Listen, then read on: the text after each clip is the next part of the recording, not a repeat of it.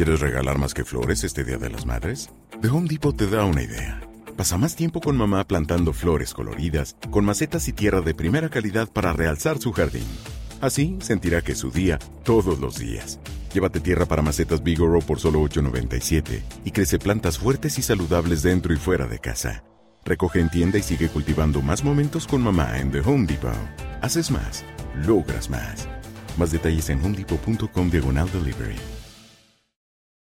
Algunas escenas de este programa han sido recreadas. ¡Esto es un asalto! ¡Todos al piso! ¡Llena eso! En la década de los 90, Seattle, Washington, estuvo plagada de cientos de robos bancarios. La mayoría de los ladrones fueron capturados, pero uno siguió evadiendo al FBI. Usando un disfraz, robó millones, amenazando con matar a cualquiera que se interpusiera en su camino. Sin pistas y pocas pruebas, los agentes temían que la única manera de detenerlo era atraparlo en el acto. La evidencia se acumula, no tienen sospechosos evidentes. El centro de comercio es bombardeado. Ted Kaczynski es arrestado. Fugitivo a un prófugo.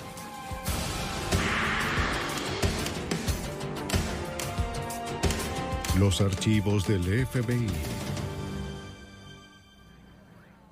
El peor temor de todo cajero es mirar fijamente el arma de un ladrón. Los bancos utilizan una variedad de dispositivos. Cámaras de seguridad, alarmas silenciosas y paquetes explosivos de tinta. Pero cuando el escurridizo ladrón atacó los bancos de Seattle, ninguna de estas precauciones fue efectiva. Soy Jim Castro, exdirector del FBI en Nueva York. Haría falta persistencia y paciencia para capturar a un maestro del disfraz, al que el FBI solo conocía como Hollywood. Terror enmascarado. Seattle, Washington, 1992. La revolución informática estaba creciendo. Los empresarios de tecnología inyectaban miles de millones en la economía local. Para adaptar las nuevas riquezas, los bancos abrieron sucursales en todo Seattle. Pero la convivencia del vecindario también significaba más oportunidades para el robo.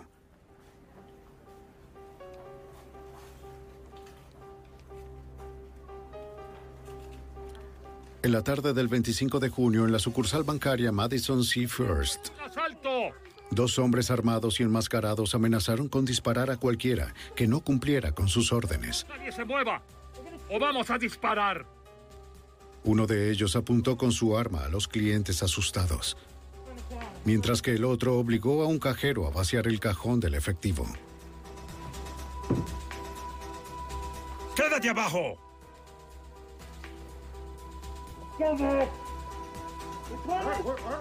Después de llenar la bolsa, pidieron las llaves del automóvil a uno de los clientes a los que habían visto llegar. Advirtieron a los cajeros que no activaran la alarma o volverían y asesinarían a alguien. Los dos se fueron corriendo con casi 20 mil dólares. Hasta que los depósitos del banco estuvieron asegurados por el gobierno federal, se llamó al FBI para ayudar a la policía de Seattle. Uno en el frente o... Como no se había activado ninguna alarma, las cámaras de seguridad del banco no se activaron.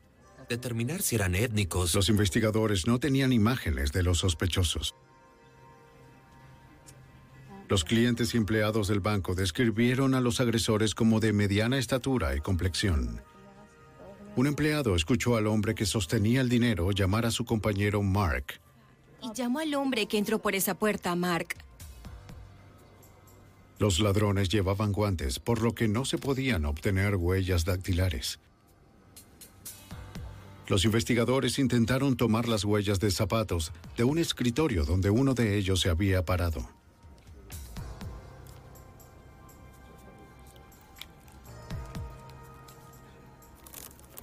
Se recuperaron huellas parciales que según los investigadores fueron hechas con zapatos deportivos. Los agentes registraron el número de matrícula del automóvil robado del cliente, un Cadillac sedán. Horas más tarde se descubrió el Cadillac robado abandonado en un barrio cercano al banco.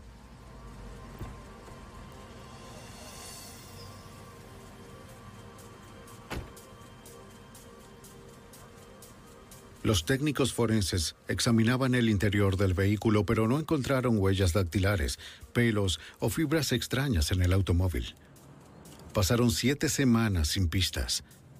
Luego, el viernes 14 de agosto, ¡Esto es un asalto! ¡Todo el mundo! el mismo banco fue robado de nuevo. ¡Cállate! ¿Entiendes lo que te digo? Aunque el ladrón atacó solo con un nuevo disfraz, uno de los cajeros creyó que era el mismo hombre. Parecía estar usando maquillaje teatral. No active ninguna alarma. ¿Entendió? Llene eso. El robo fue de más de 8 mil dólares y fue solo el comienzo. En los próximos tres meses, el mismo hombre asaltó cuatro bancos más en el área de Seattle. Cada vez que un ladrón armado llevaba maquillaje teatral, sombrero y anteojos oscuros, era responsable. Sacó la pistola Glock de 9 milímetros y amenazó con asesinar a quien intentara detenerlo. En el sexto robo, el ladrón escapó con 252 mil dólares y los investigadores todavía no tenían pistas ni nombres. El agente especial Sean Johnson de la oficina del FBI en Seattle comenzó a rastrear a este maestro del disfraz que había llegado a ser conocido como Hollywood. Es mucho más fácil acuñar un nombre para alguien que lo llama hombre alto con sombrero azul. Así que con esta persona en particular, él usó una vez más este elaborado disfraz facial. Así que en algún momento alguien empezó a llamarlo Hollywood por eso, y ese nombre se le quedó grabado. Hollywood se había quedado en silencio desde que robó la sucursal Hawthorne del banco Sea First en el noroeste de Seattle. Lo que tomó de ese lugar superó el cuarto de millón de dólares. Hasta la fecha, Hollywood había obtenido más de 320 mil dólares de los bancos del área de Seattle. Las autoridades no habían recuperado nada del dinero robado y todavía no tenían pistas sobre su identidad. A medida que pasaban los meses, los investigadores se preguntaban si había renunciado o se había mudado a otra ciudad. Luego, el 24 de noviembre de 1993, poco más de un año después de su último asalto, Hollywood atacó de nuevo. Con su pistola Glock, Hollywood reunió a los clientes. No te muevas. El dinero en el mostrador. Regresó a la sucursal Hawthorne del banco Sea First, el banco al que había robado anteriormente por más de un cuarto de millón de dólares. ¿Dónde está la bóveda? Pidió el dinero de reserva. Insatisfecho con lo que había en la caja registradora, ordenó a un cajero que lo dejara entrar a la bóveda en la habitación trasera.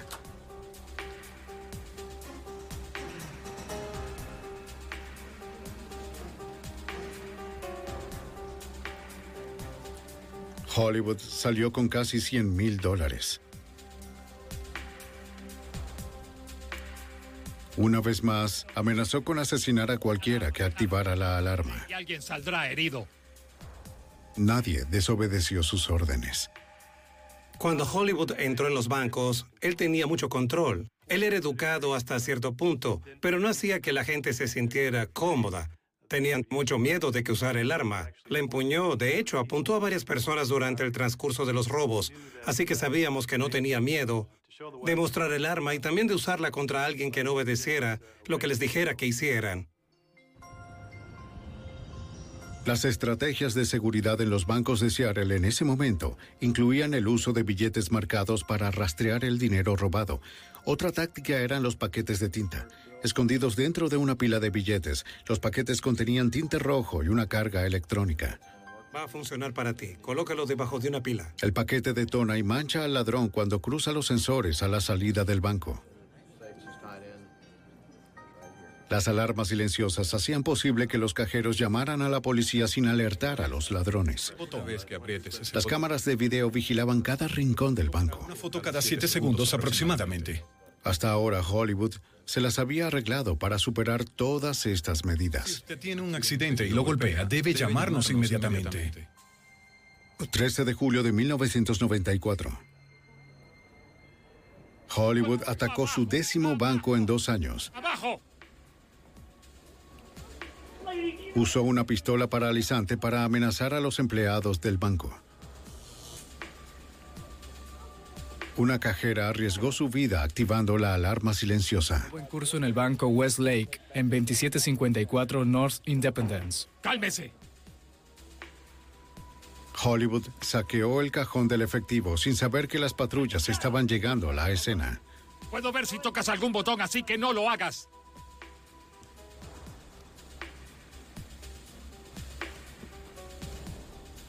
De acuerdo, listo. Huyó con casi 112 mil dólares. Un testigo fuera del banco lo vio entrar en una Dodge Caravan azul oscuro. Una segunda persona condujo. El testigo no pudo ver la matrícula del vehículo.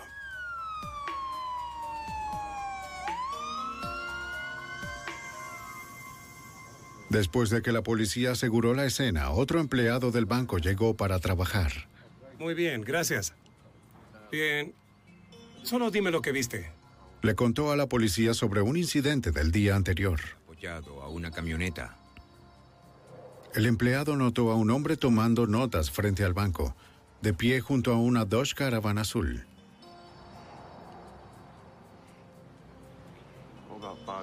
El testigo dijo que estaba demasiado lejos para ver bien la cara. ¿Y si se te ocurre algún otro detalle? Al agente Johnson le pareció que Hollywood estudió los lugares antes de atacar. Exploraba los bancos días antes, se familiarizaba con el recorrido, quiénes vinieron, quiénes salieron del banco a determinadas horas. El plan de Hollywood estaba dando frutos. Se había escapado con más de 660 mil dólares. Atacaba más a menudo los miércoles o jueves. La siguiente vez que apareció fue seis meses después. Eso es, se acabó el... Mientras llenaba su bolsa, el cajero escuchó una llamada de radio desde debajo de su abrigo pidiéndole que saliera. Cuando pasó los sensores del banco, el paquete de tinta explotó. Por primera vez había fracasado en un intento de robo. Un testigo fuera del banco anotó la matrícula del automóvil en fuga. El agente especial Johnson pudo rastrear el vehículo.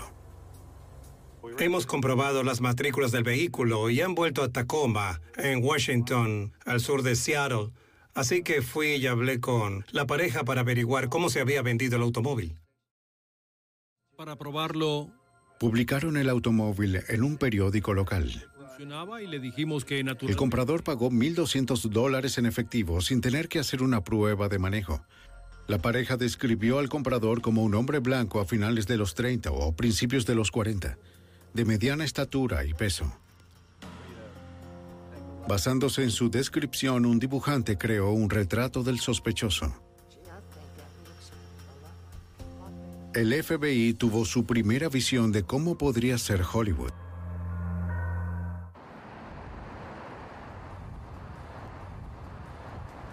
Para la primavera de 1995, un ladrón enmascarado de Seattle había robado 12 bancos, casi un millón de dólares y dejado pocas pistas.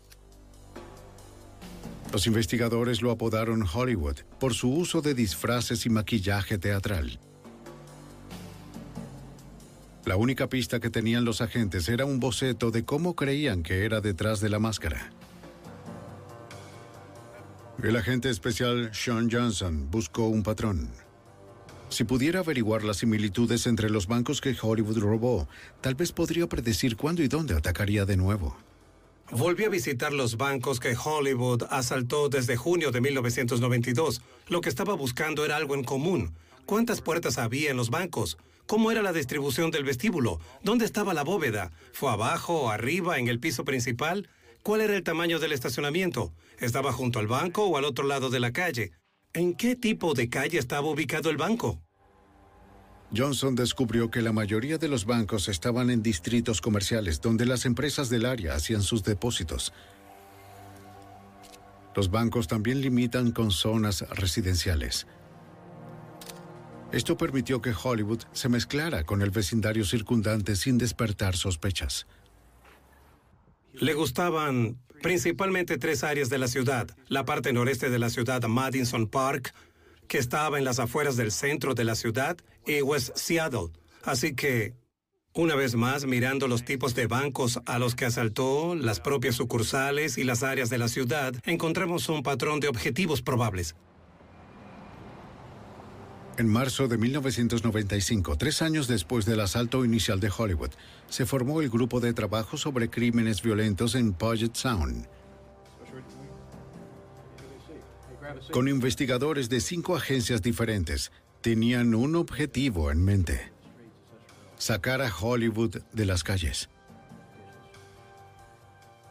Hollywood atacaba más a menudo alrededor del mediodía y casi siempre en los últimos tres días de la semana laboral. Cuatro de sus últimos cinco robos ocurrieron a finales de enero o principios de febrero. Los agentes calcularon que Hollywood parecía estar gastando unos 20 mil dólares al mes. El detective Mike McGann de Seattle se unió al grupo de trabajo en junio de 1995. McGann conocía las calles y tenía muchos arrestos por robo de bancos en su haber. Yo creía que al menos el 95% de las personas que arresté eran consumidores de narcóticos. El otro 5% que creía que eran apostadores, que buscaban aventuras. Profesionales o personas que estaban trabajando por pura desesperación. Donde calificaría Hollywood es que era un profesional bien entrenado y disciplinado. Megan analizó las fotos de las cámaras de seguridad de Hollywood Señaló que las armas que empuñó eran una Glock 9 milímetros y una pistola paralizante. En ese momento, esas armas se consideraban armas de elección entre los organismos encargados de hacer cumplir la ley. El detective también notó que Hollywood puso el dedo del gatillo en el lado de la 9 milímetros, una técnica enseñada a los oficiales de policía.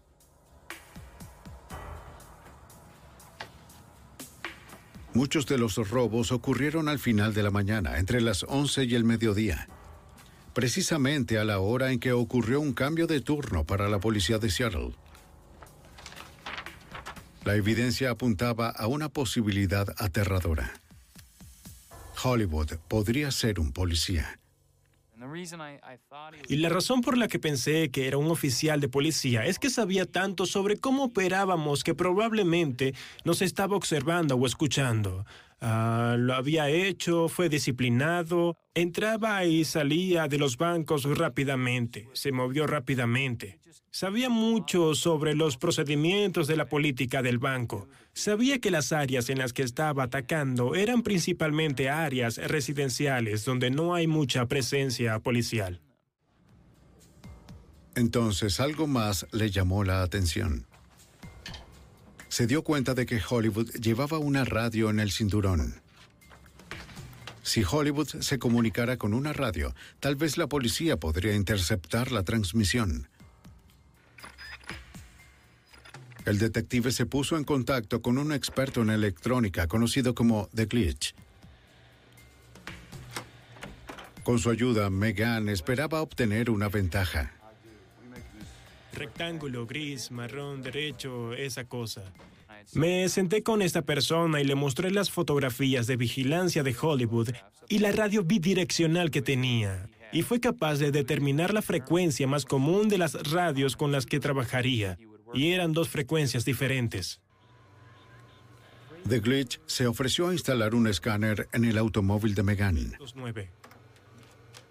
¿Cómo se le ocurrió? Al espiar a Hollywood, los investigadores esperaban poder determinar su paradero y atraparlo en el acto.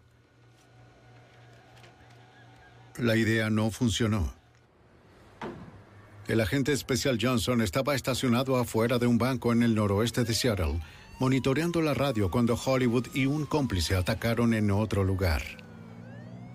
Eran como las 11 y 30, iba a terminar sobre las 12 y de repente Oí la radio de la policía de Seattle que decía, hemos tenido un robo de banco, el First Interstate, y eso fue unos tres kilómetros de mi ubicación. Escuché la descripción física y supe que en ese momento era Hollywood, y había regresado en uno de esos tres días que había predicho un año antes, y acabábamos de perderlo.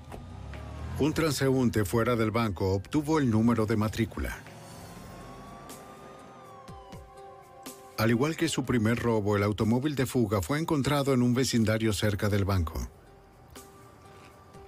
El FBI rastreó el automóvil hasta su dueño, quien dijo que se lo había vendido a un hombre unas semanas antes. Hice que el dueño subiera y mirara el vehículo y le dije, ¿hay algo diferente en este coche de cuando lo vendió? Y él respondió, claro. El dueño notó que la batería era nueva. Aquí, ¿notas algo diferente? Los agentes descubrieron que había sido limpiado el automóvil por dentro y por fuera. El dueño también notó que dos de las llantas habían sido reemplazadas por otras más nuevas. Así que fui a rastrear las llantas y me enteré que habían sido compradas en Tacoma, Washington. La batería había sido comprada en una tienda de Sears en Tacoma, uno o dos días después de la compra del auto. Así que supe en ese momento que estas personas, ya fuera Hollywood o sus socios, estaban en la zona al menos dos meses antes de los robos. Trabajando con un dibujante, el propietario describió al comprador. Los investigadores tenían ahora dos bocetos compuestos, pero aún no estaban más cerca de atrapar a Hollywood. La agente especial y supervisora Ellen Glosser fue llamada para dirigir el grupo. Ella tomó la decisión de pasar a la ofensiva. Una cosa es poner el lápiz sobre el papel y poner en práctica sus procesos de pensamiento y tratar de resolver un caso. Otra es cuando tomas una postura proactiva en una investigación sabiendo que podrías tener una confrontación con alguien como Hollywood. La supervisora se dio cuenta de que una postura más agresiva pondría a sus agentes en mayor peligro. Hollywood había amenazado repetidamente con asesinar a cualquiera que intentara detenerlo. Sabíamos que tenía propensión a la violencia y pensábamos que si iba a utilizar estos elaborados medios para disfrazarse, para planear los robos, probablemente no se daría por vencido fácilmente como la mayoría, y nos preocupaba la seguridad de las fuerzas del orden y la seguridad de los clientes y empleados de los bancos. Bien, ha tenido mucho cuidado. Se asignó más personal a áreas específicas de la ciudad, centrándose en los bancos más afectados por Hollywood.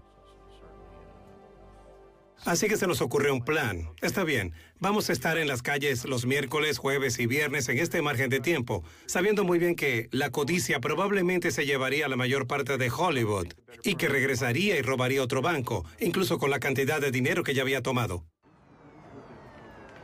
El 22 de mayo de 1996, a pesar de la creciente presencia de las fuerzas de seguridad, Hollywood atacó el banco First Interstate en el suburbio de Madison Park. Fue el decimocuarto robo conocido. Para conseguir pistas, los agentes se acercaron a la comunidad. Aumentamos la recompensa a 50 mil dólares que ofrecíamos en la comunidad por datos.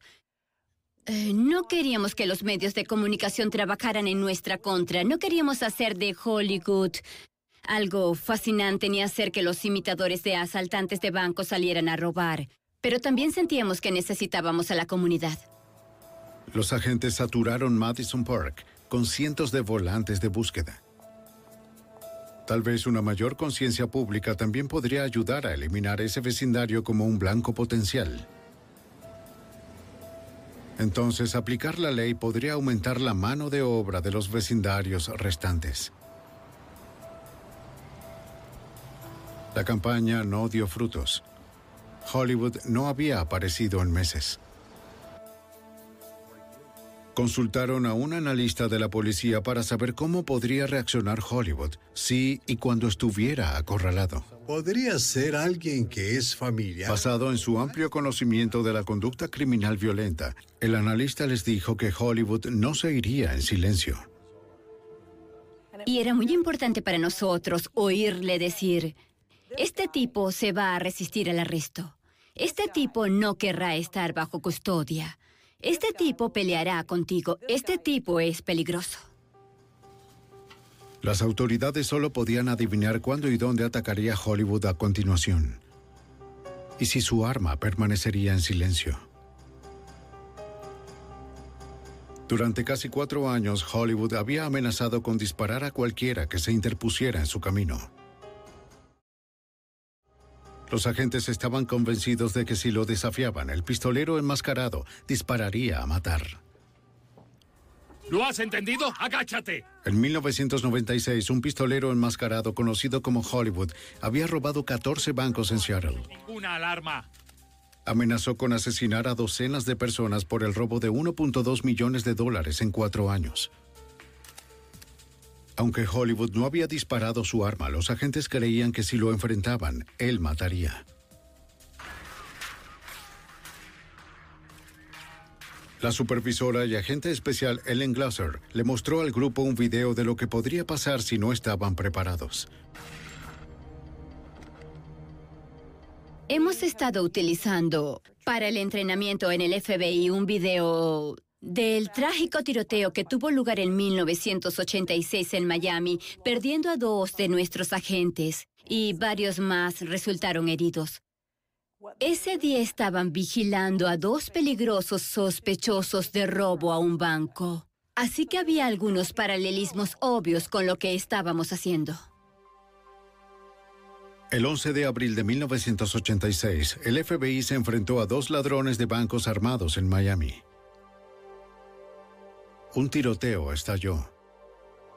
Los hombres armados avanzaron mientras los agentes recargaban sus revólveres, matando a dos de ellos e hiriendo gravemente a otros cinco. Ese tiroteo en Miami fue un recordatorio de lo mucho que estaba en juego. No siempre podemos estar preparados al 100%, pero deberíamos pensar, tener un plan. De acuerdo, vamos. ¿Preparados? ¿Listos? Para evitar repetir la tragedia ocurrida en Miami, Glasser desarrolló procedimientos más uniformes entre las distintas agencias. El equipo SWAT de Seattle entrenó junto con el agente especial Johnson. Hicimos un entrenamiento extensivo con ellos, entrenamiento con armas de fuego, paradas de autos, cómo sacar a la gente de los autos, diferentes situaciones sobre cómo responderíamos a un robo de banco que Hollywood había cometido. Y todo esto se hizo bajo la supervisión de Ellen Glazer. Y su preocupación número uno, por supuesto, era la seguridad de las personas involucradas. FBI, agáchate, agáchate, agáchate. El detective Megan sabía que tenían que asegurarse de que todo el personal hubiese entendido el mensaje. También nos dio la oportunidad de probar nuestras comunicaciones, porque el FBI no trabaja con las mismas comunicaciones de la policía, tienen las propias, así que lo que teníamos que hacer era poner a todos en la misma frecuencia. Para evitar disparar al compañero por error, todos debían llevar ropa con los logotipos. Se veía muy bien de otra manera, pero tenías la cabeza levantada un poco demasiado tiempo. A medida que se acercaba el Día de Acción de Gracias, Glasser creía que estaban tan preparados como podían. 160 por todos lados, no es solo, digamos... Ese miércoles, antes del Día de Acción de Gracias de 1996, comenzó como cualquier otro día. Eh, me fui a trabajar pensando que iba a ponerme al día con algunos de mis papeles atrasados. Pensando que estaba deseando pasar las vacaciones al día siguiente teniendo el día libre, los bancos estarían cerrados. Y pensando que la gente necesitaba descansar, porque habían estado trabajando muy duro. La agente Glasser, el detective Megan y el detective Peter Erickson fueron los últimos en llegar a la oficina cuando se escuchó un llamado de alerta en la radio a las 5 y 41. Al oír eso, supe que era Hollywood el que había atacado. Y yo miraba alrededor de la oficina pensando, bueno, Pete, está aquí. Yo lo miré y le dije, ¿quieres ir? Y él dijo, sí, vamos. Y Ellen me vio corriendo por el pasillo y me preguntó, Mike, ¿qué pasa? Y le dije, Hollywood otra vez. ¿Quieres ir? Ella dice, sí. Eh, cogió su abrigo y salimos todos. Mi auto estaba estacionado justo afuera de la puerta principal. Bajamos corriendo y encendimos las luces y la sirena, y pusimos la luz del techo y nos fuimos. Varios sospechosos habían robado un banco en Lake City, un suburbio de Seattle, a pocos minutos del cuartel general del grupo de trabajo. Tan pronto como entramos en el automóvil de Mike, pude oír la actividad de la radio de la policía de Seattle. Y recuerdo haber oído las referencias al maquillaje. Y fueron realmente esas referencias al maquillaje las que hicieron que resonara en mi cabeza que así era. Era él. Tienen otra llamada. Un testigo había visto a un vehículo salir del estacionamiento del banco de manera errática. Habían visto al vehículo que concordaba con la descripción.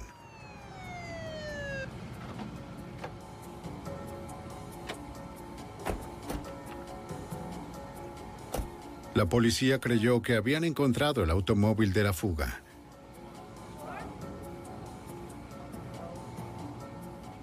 Resultó ser una falsa alarma. El motor estaba frío. Habían pasado 20 minutos desde la primera llamada. Megan estaba seguro de que Hollywood se había ido en otro vehículo. Necesitaría un lugar para cambiarse, necesitaría un lugar para quitarse el maquillaje, la peluca, para cambiarse de ropa, para poner las armas, ya saben, para guardar las armas o el dinero. El automóvil de la fuga fue seguramente una camioneta. El detective Megan continuó recorriendo las calles laterales de la zona residencial cerca del banco. De robos anteriores, Megan y la agente Glasser sabían que aquí es donde probablemente cambiaría de vehículo.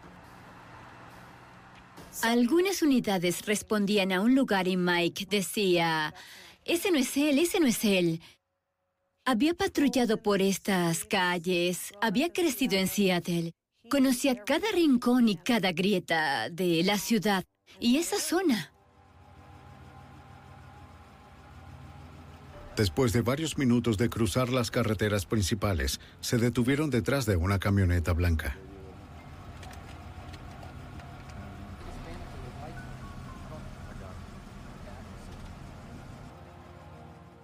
Había condensación en el interior de las ventanas, donde las gotas de agua goteaban por dentro de la camioneta. Pero había linternas moviéndose alrededor de la camioneta como si fueran rápidas. Tenían vidrios oscuros, vidrios polarizados. Megan sospechaba que era Hollywood. Llamaron para comprobar las matrículas. El conductor de la camioneta ignoró las luces de emergencia y se alejó. Maniobra. El vehículo. Los investigadores no tenían forma de saber cuántas personas estaban en la camioneta, ni si tenían armas. Si era Hollywood, sabían al menos que llevaría una Glock 9 milímetros. Para entonces, sabía que él sabía que estábamos detrás de él. Podía verme. Él sabía que estábamos allí. Y condujo hacia el norte y lentamente se detuvo. Se prepararon para acercarse a la camioneta detenida. ¡Arma! Cuando salí del auto, todo lo que vi fue a esta persona sosteniendo el rifle y que saliendo por el costado me apuntó con él. En ese momento temí que me dispararan y me asesinaran. El rifle se atascó. Megan disparó a la parte trasera de la camioneta. La persecución se había convertido en un tiroteo. ¡Entra! ¡Entra! ¡Entra! La noche anterior al Día de Acción de Gracias de 1996, tres investigadores acababan de disparar contra una camioneta que huyó después de que su conductor intentara dispararles con un rifle. Creían que la camioneta contenía a un hombre conocido solo como Hollywood, un escurridizo ladrón de bancos. El agente especial Sean Johnson respondió a la solicitud de refuerzos. Mi viper se apagó. Lo miré y supe inmediatamente que había habido un robo a un banco. Llamé a la oficina y me dijeron que Hollywood, basado en la descripción, acababa de robar un banco, el Sea First, la sucursal de Lake City en la parte norte de la ciudad. Todavía varios kilómetros de distancia, Johnson corrió hasta el lugar.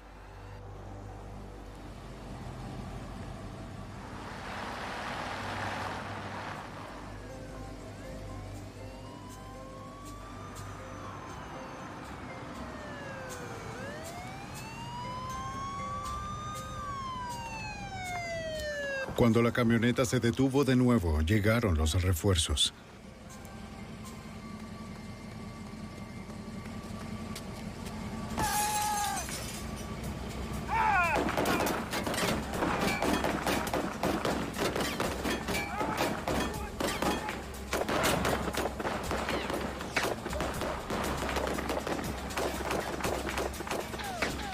Los pistoleros se metieron de nuevo en la camioneta. La persecución se reanudó. La agente especial Glasser sintió que era un milagro que los hubieran sobrevivido ilesos.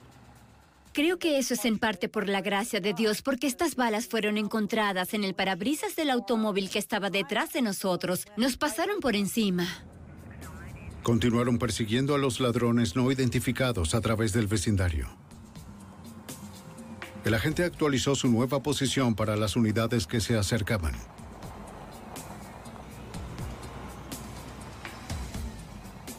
Siguieron la camioneta hasta que desapareció en una curva.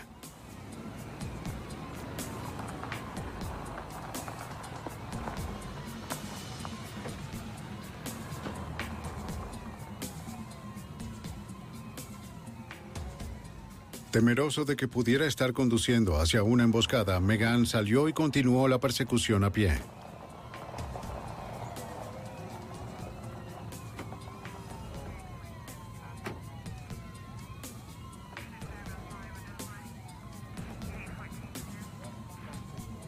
El detective Megan le dijo a un oficial de la K9 que cubriera el lado derecho, mientras él se movía hacia arriba por el izquierdo.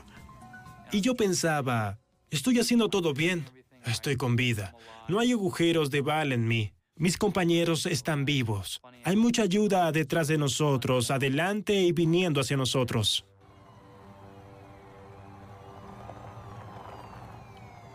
Más adelante podía ver las luces de una patrulla de la policía de Seattle que se acercaba. Interceptó la camioneta, forzándola a salir de la carretera.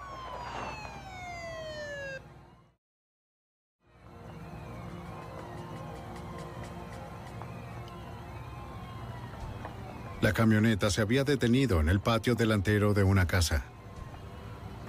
Los investigadores todavía no tenían idea de cuántos habían en el vehículo. De acuerdo. Fuera de la camioneta. Mantén las manos donde pueda verlas. Muy bien. Las, las puertas laterales se abrieron. Vamos, vamos. Pero nadie salió. ¡Cúbreme! ¿Me tienes cubierto? Sí. Fuera de la camioneta.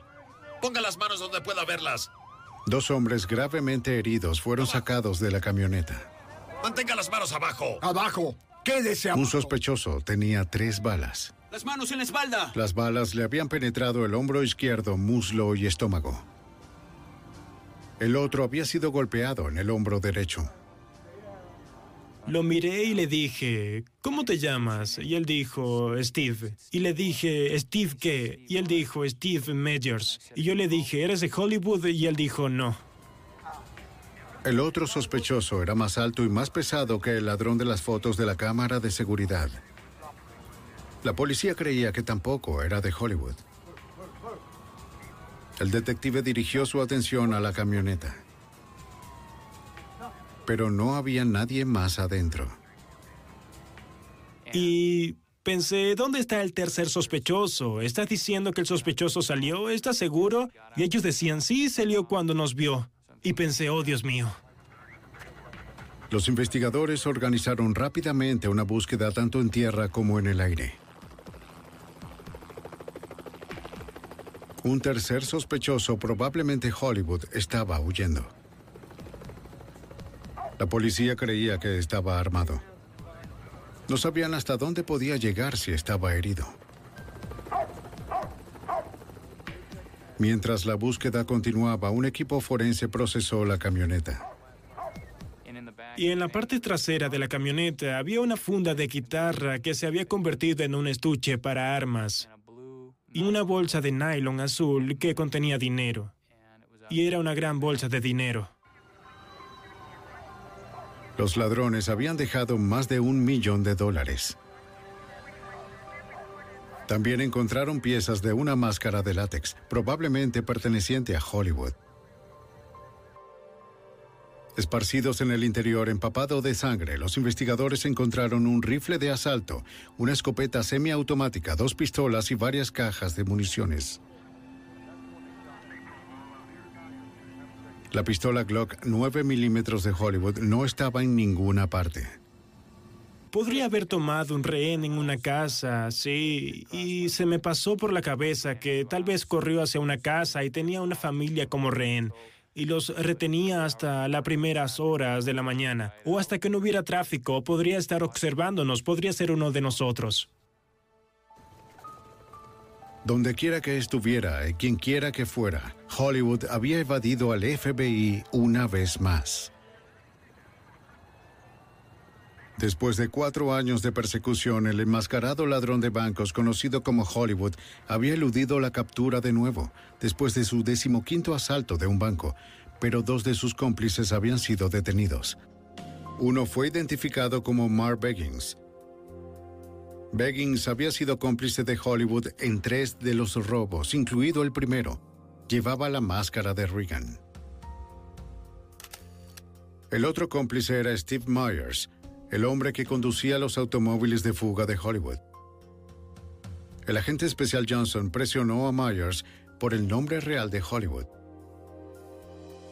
Tienes que decirme quién es esta persona, dónde está. Y finalmente le dijo, está bien, te lo diré. La persona que buscas es Scott Scurlock. Scott Scurlock no era un oficial de policía, era un actor local. Los agentes se dirigieron a su rancho de 20 acres en Olympia, Washington, a una hora al sur de Seattle. Tenemos la orden de registro. Está despejado. Pero no había nadie allí.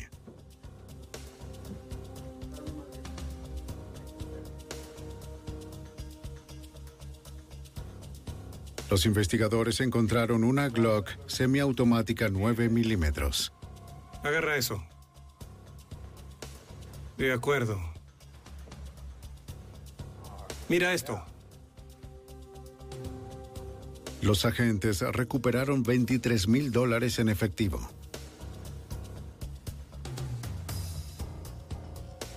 Los agentes también encontraron una docena de pares de zapatos deportivos de lona.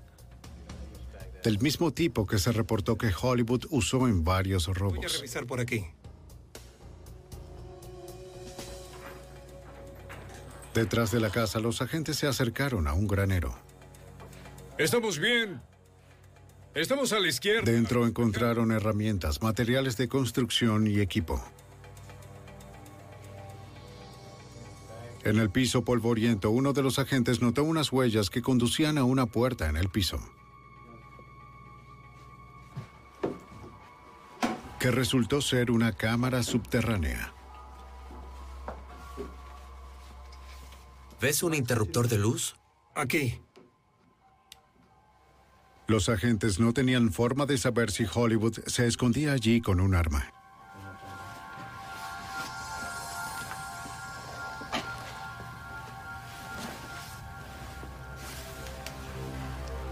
Scurlock no estaba allí. Pero detrás de una cortina descubrieron una segunda habitación. Era un estudio de maquillaje completo. Los agentes también encontraron una foto de Scurlock sin maquillaje. ¿A quién buscamos? Tiene que ser este. ¿Es Hollywood? Sí, estoy seguro. Detrás del granero, el agente especial Sean Johnson y su equipo se encontraron con una gran casa en el árbol. Estaba a unos 18 metros de altura entre los árboles. Fue construida sobre siete cedros. Constaba de tres pisos. Tenía numerosas rampas que se extendían desde la casa del árbol. Era algo digno de admirar. Los agentes registraron la casa del árbol. No encontraron rastro de Scurlock. La policía todavía patrullaba el vecindario donde había ocurrido el tiroteo la noche anterior. Los buscadores habían patrullado la zona, pero no encontraron rastro del fugitivo. Luego llegó un informe de que un hombre había visto a alguien escondido en un remolque detrás de la casa de su madre. ¡Salga del remolque! La policía respondió y se acercó al vehículo. Señor, oficial de policía. Se identificaron, pero no recibieron respuesta. Un oficial vació una lata de gas pimienta en la ventana. No va a salir, vamos. ¡Policía, salga ahora! Se oyó un disparo. Steve, consigue refuerzos. La policía estableció un perímetro alrededor del remolque y pidió refuerzos. El agente Johnson acababa de regresar de registrar la propiedad de Scurlock. A los pocos minutos de llegar a la oficina, sin haber descargado las pruebas, escuché en la radio de la policía de Seattle que se habían intercambiado disparos en un lugar a dos cuadras de los acontecimientos de la noche anterior. Así que sin haber descargado las pruebas, volví a salir, dirigiéndome hacia el norte, saliendo de la ciudad, con luces y sirenas hacia el lugar. Todas las unidades disponibles se encontraron en el lugar. La agente especial Glasser se había ido a casa después del tiroteo. En ese momento había decidido no cocinar pavo el día de acción de gracias. Había cambiado las reservaciones de donde íbamos a comer en esa festividad a una fecha posterior para que todos pudiéramos estar juntos como una familia. Y casi habíamos salido cuando recibimos una llamada de la oficina que decía que Hollywood estaba atrincherado en un remolque. Desde aquel primer intercambio no se habían producido más disparos. Vamos, Scott, sal de allí. La novia de Scurlock fue llevada a la escena. Solo necesitamos saber que estás bien. Si fue el fugitivo, tal vez ella pueda persuadirlo de que se entregue. Por favor, Scott, sal. Vamos, Scott. No hubo respuesta.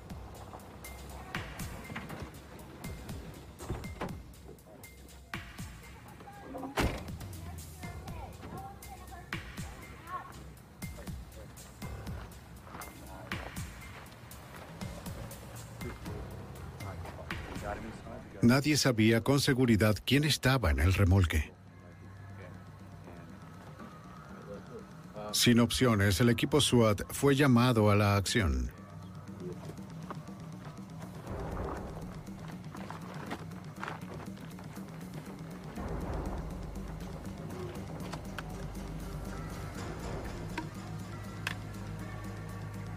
Con la esperanza de hacer salir al sospechoso, dispararon dos ráfagas de gas lacrimógeno a su refugio.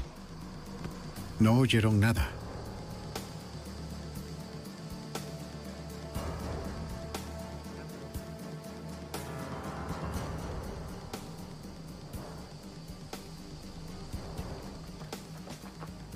Los miembros del SWAT entraron con cautela. ¡Agáchate! ¡Agáchate! ¡Agáchate! Y la comunicación inicial por radio con el equipo SWAT dijo, hay mucha sangre, pero no vemos ningún cuerpo.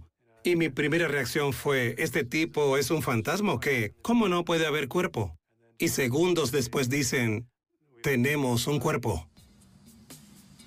A través del humo se podía ver a un hombre blanco tendido en el suelo sin vida. Y una pistola cerca de la cabeza.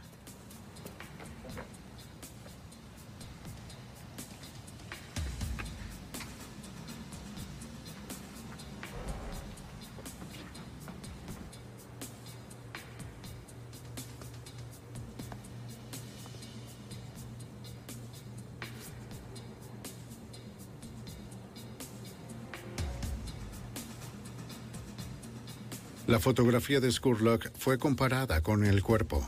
Coincidían. El forense determinó más tarde que su muerte había sido autoinfligida. Mark Beggins se recuperó de las heridas. Él y Steve Myers se declararon culpables de robo, asalto a un oficial federal y asalto a mano armada. Fueron sentenciados a 21 años en una prisión federal. Scott Skurlock se había escondido detrás de una máscara durante cuatro años y medio.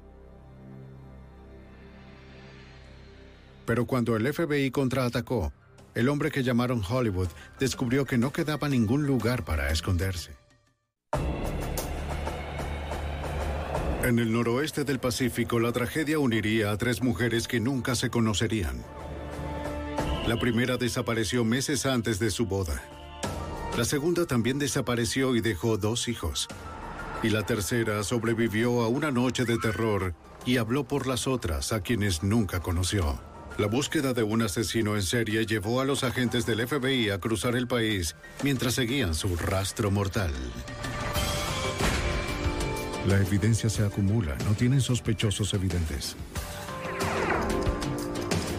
El centro de comercio es bombardeado. Ted Kaczynski es arrestado. Fugitivo a un prófugo.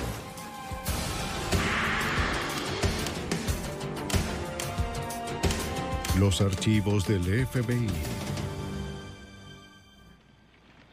La desaparición de mujeres activó una búsqueda en el noroeste del Pacífico. Ni siquiera una campaña mediática bastó para localizar al vagabundo, que primero las encantó y luego asesinó. Mientras los investigadores seguían su rastro, él siempre estaba un paso adelante. Soy Jim Castro, exdirector del FBI en Nueva York. En un caso que entró en la lista de los 10 más buscados, los agentes esperaban que con una víctima que el asesino perdonara, ayudaría a castigarlo. Rastro mortal. 28 de marzo de 1987. Laurent Crowston salió de una fiesta en los suburbios de Tacoma, Washington, en la madrugada. Él anhelaba pasar un día de pesca. La estoy pasando bien. La novia de Laurent, Robin Smith, de 22 años de edad, decidió quedarse. Ella se estaba divirtiendo. Robin le aseguró que estaría bien. Dios te amo. Y yo a ti. Vale. Un chico que había conocido en la fiesta la llevaría a casa. Después de pescar todo el día, Laurent se quedó dormido. Estaba cansado. No despertó hasta la tarde del domingo. Robin. No había visto a su novia desde la fiesta dos días atrás. Robin. Preocupado, el joven llamó a la madre de Robin.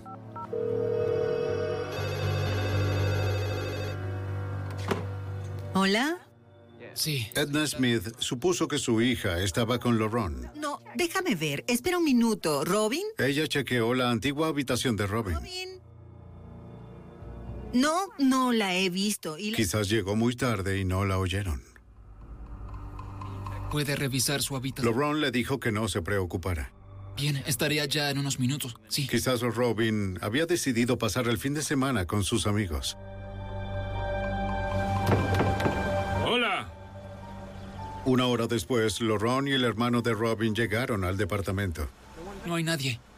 Nadie. No creo que tengamos opción. Sin señales de Robin, la familia decidió llamar a la policía.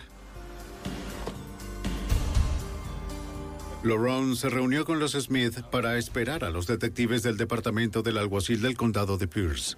Soy la madre de Robin. Estaban todos preocupados. Eso no es propio. Robin nunca había hecho algo así. Y ella no volvió anoche. Ellos describieron a Robin como una chica alegre, pero tranquila.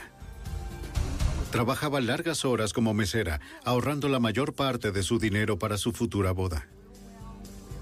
El detective Terry Wilson y su compañero comenzaron la investigación.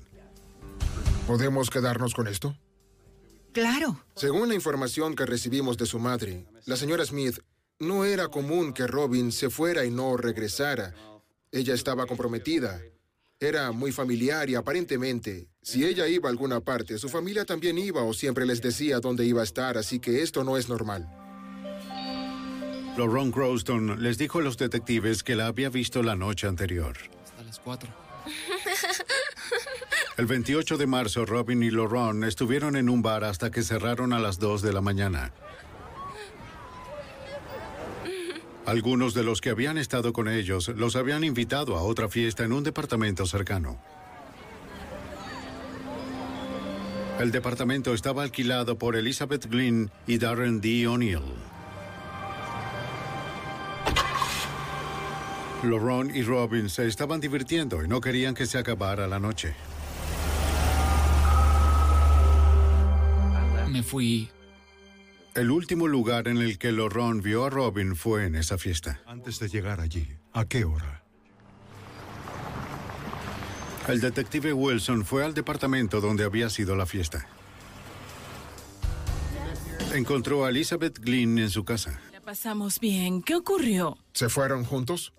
Ella corroboró la historia de Ron y le dijo al detective que había pensado en llevar a Robin a su casa. ¿Cuánto tiempo tienes viviendo aquí? Pero a medida que la noche transcurría, sus planes cambiaron.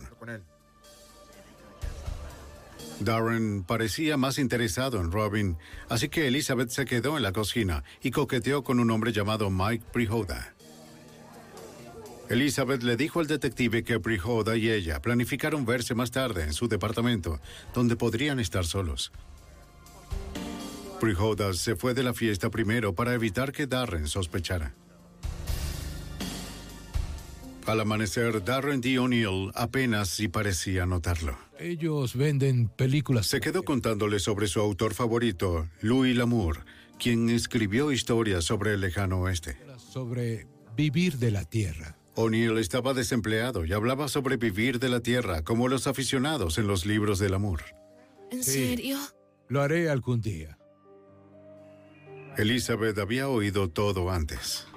¿Sabes de Louis Lamour? Y a las 8 de la mañana se fue del departamento para encontrarse con Prijoda. Ella le dijo a O'Neill y a Robin que compraría más cerveza. Ya vuelvo.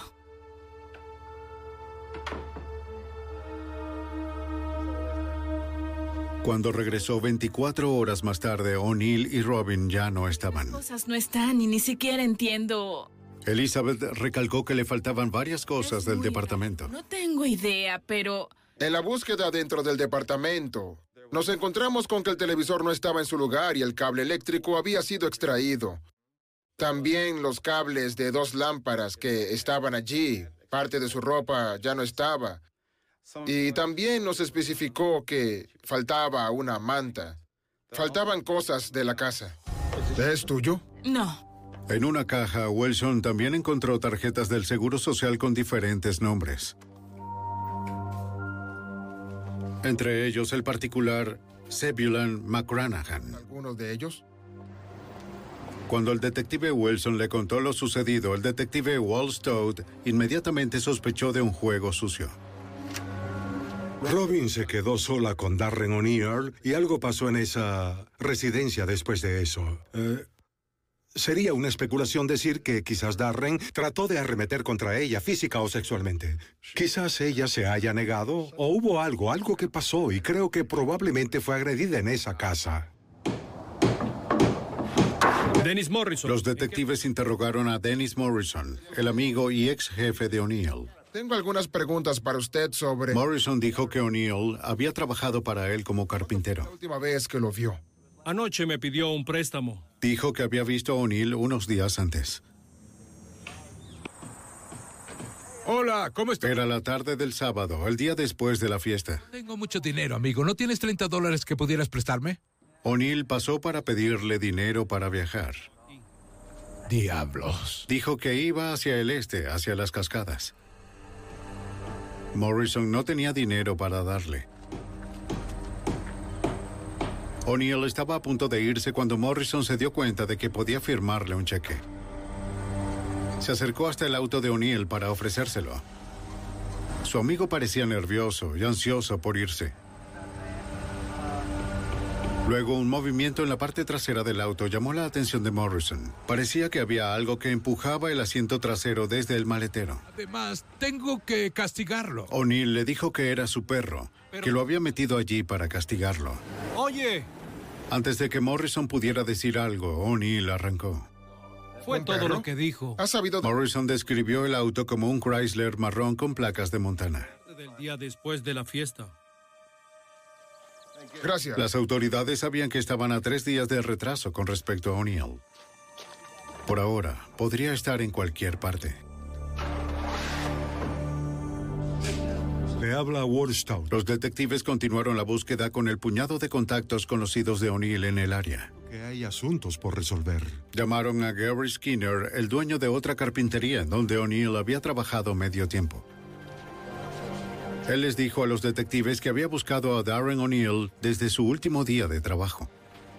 Cuando Darren se fue, aparentemente se llevó un martillo del taller porque este no apareció más y el señor Skinner no podía explicarse de otra forma lo que pasó. Sin nada que diera pistas sobre su paradero, los detectives del condado de Pierce esperaban que el pasado de O'Neill les suministrara algunas respuestas. Una revisión de sus antecedentes reveló que el sospechoso no era ajeno a los problemas. Sí, tenía órdenes judiciales por problemas en Colorado. Había sido acusado de agresión sexual, agresión física y todas las víctimas de las que nos enteramos habían sido mujeres. Así que su perfil empezaba a indicarnos que estábamos buscando a una persona de posible naturaleza depredadora, pero muy violenta.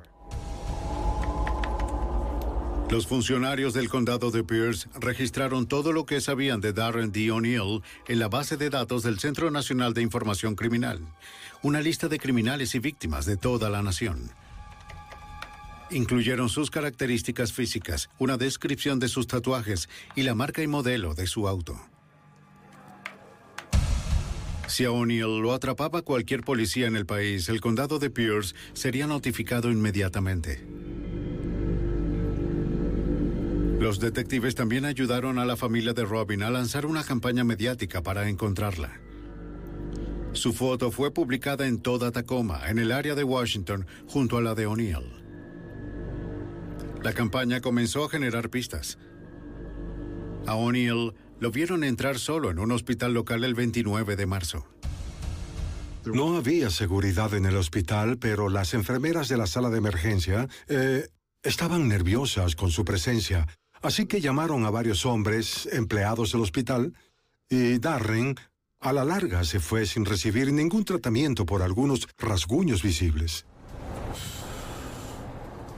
Los investigadores creían que Robin había arañado la cara de O'Neill cuando la atacó.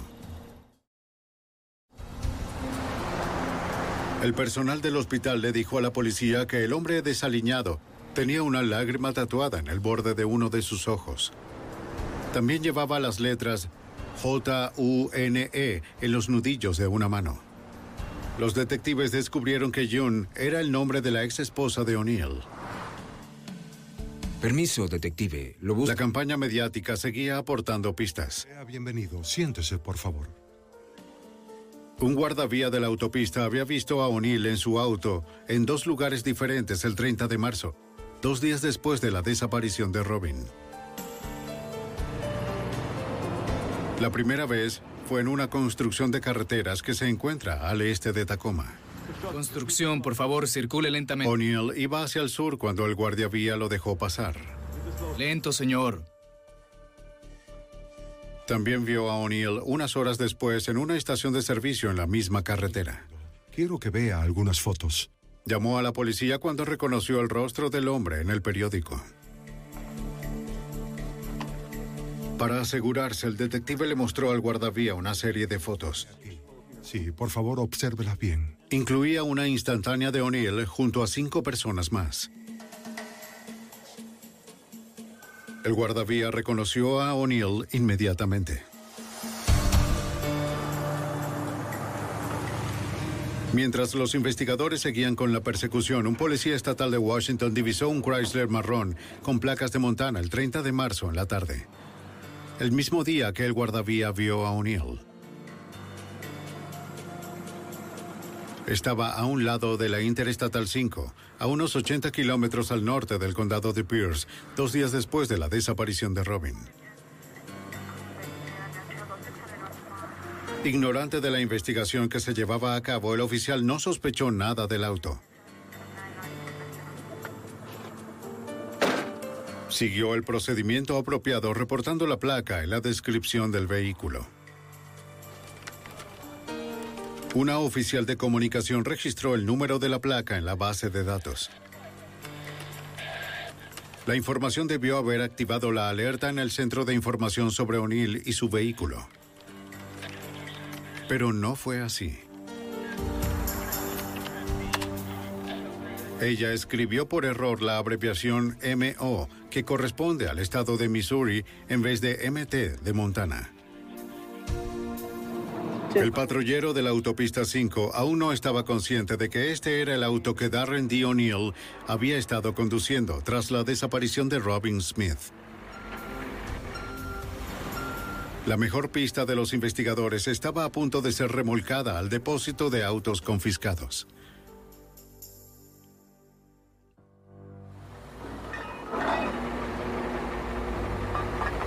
El 30 de marzo de 1987, un policía estatal de Washington encontró un Chrysler marrón con placas de Montana, 80 kilómetros al este de Tacoma.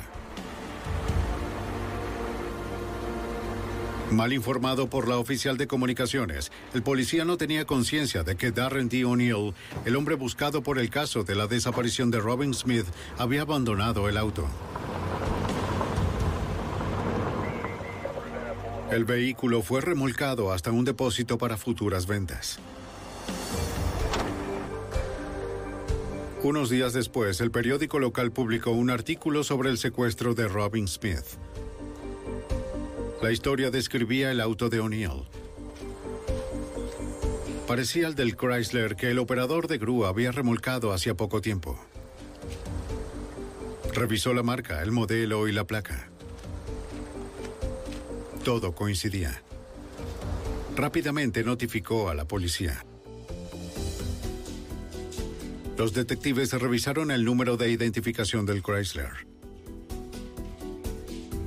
En 1986 se reportó el robo de este auto de una residencia en Idaho por un hombre llamado Zebulon McCranahan. Wilson inmediatamente recordó el peculiar nombre de una tarjeta de identificación que había encontrado en la casa de O'Neill. Era uno de los sobrenombres del sospechoso. En el estacionamiento de la Comisaría Occidental del Condado de Pierce, los detectives y técnicos en pruebas procesaron la información del Chrysler. Esperaban encontrar algún rastro que vinculara a O'Neill o a Robin con el auto. Abrir este maletero. Mientras los técnicos buscaban en el interior, los detectives revisaban el maletero. ¿Qué es lo que tenemos aquí? Por lo que se. Encontraron una gran cantidad de sangre seca. Los detectives también encontraron una chaqueta color lavanda manchada de sangre. La señora Smith luego confirmó que la prenda era de Robin. También recogieron dientes, astillas de huesos y un mechón de cabello. Cabello largo. Las huellas dactilares de O'Neill en una de las latas de cerveza vacías señalaban que estaba involucrado.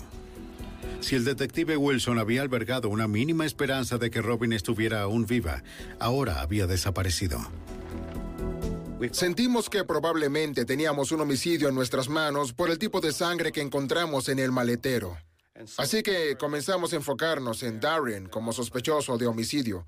En este momento, todo el rumbo de la investigación había cambiado. Pero para acusar a O'Neill de asesinato, los investigadores en el laboratorio forense del estado de Washington necesitaban confirmar que el cabello y los fragmentos óseos pertenecían a Robin Smith. El comisario del condado de Pierce solicitó que el registro dental y el tipo de sangre de Robin se enviaran al laboratorio. Pero había un problema. Robin no había ido al dentista desde su infancia. Tampoco había documentado su tipo de sangre.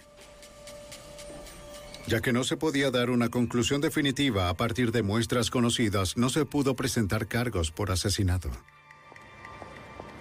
Mientras que la búsqueda por el presunto asesino Darren D. O'Neill se estancó abruptamente a 193 kilómetros al norte, la detective Carlota Jarrett del Departamento de Policía de Bellingham trabajaba en un caso parecido. Wendy Oji, una madre soltera de 28 años de edad, fue reportada desaparecida cuando no llegó a recoger a su hija. Wendy tenía una cita la noche del 24 de abril de 1987. Dejó a su hija con la abuela de la niña. Cuando Wendy no apareció para recogerla o llamarla, la abuela fue hasta su casa para buscar la almohada favorita de su nieta. Pero encontró manchas de sangre sobre la cama de Wendy y llamó a la policía. La detective Jarrett obtuvo una orden judicial para entrar a la casa. El auto de Wendy, un Ford Torino rojo, no estaba. La puerta principal de la casa de Wendy estaba sin cerrojo. Su billetera y sus llaves tampoco estaban. En la habitación, la detective Jarrett encontró pruebas de un brutal ataque. Había fluidos corporales en la cama y había una gran cantidad de sangre depositada bajo la almohada, la cual se había filtrado hasta el colchón. Había salpicaduras de sangre de baja a media velocidad de impacto en la pared y también había manchas de sangre en la pared. La policía de Bellingham extrajo la cama entera como prueba. En la cabecera encontraron más sangre de Wendy, junto a dos cabellos rubios que no pertenecían a la desaparecida. La policía también encontró una uña acrílica. Los amigos de Wendy le dijeron a la policía que ella se había puesto uñas acrílicas para su cita con un hombre llamado Michael Johnson. Wendy había conocido a Johnson esa tarde en el almuerzo. Era el nuevo camarero en el restaurante La Paloma. La detective Jarrett visitó el restaurante en busca de pistas.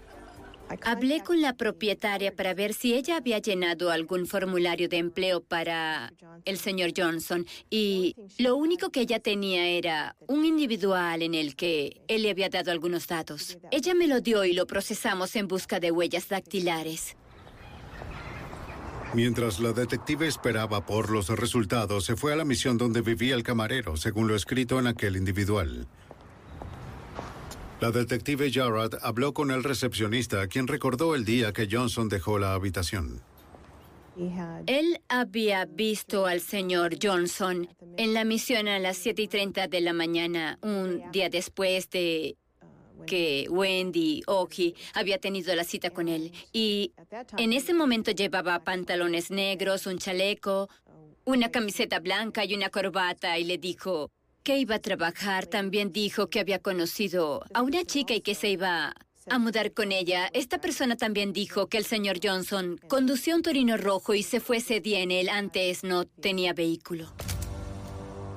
El 4 de mayo de 1987, Jarrett recibió una llamada telefónica de la policía de Eugene, Oregon. Ellos habían encontrado el auto de Wendy, un Ford Torino rojo abandonado en el estacionamiento de una taberna. En su interior, la policía encontró huellas dactilares que coincidían con las encontradas en el individual. Un chequeo a través del sistema automatizado de identificación de huellas dactilares reveló que las mismas pertenecían a Darren D. O'Neill, el hombre buscado por el presunto asesinato de Robin Smith. La detective Jarrett contactó a las autoridades en el condado de Pierce, 193 kilómetros al sur de Bellingham. Rápidamente se dieron cuenta de que había llamativas similitudes en ambos casos.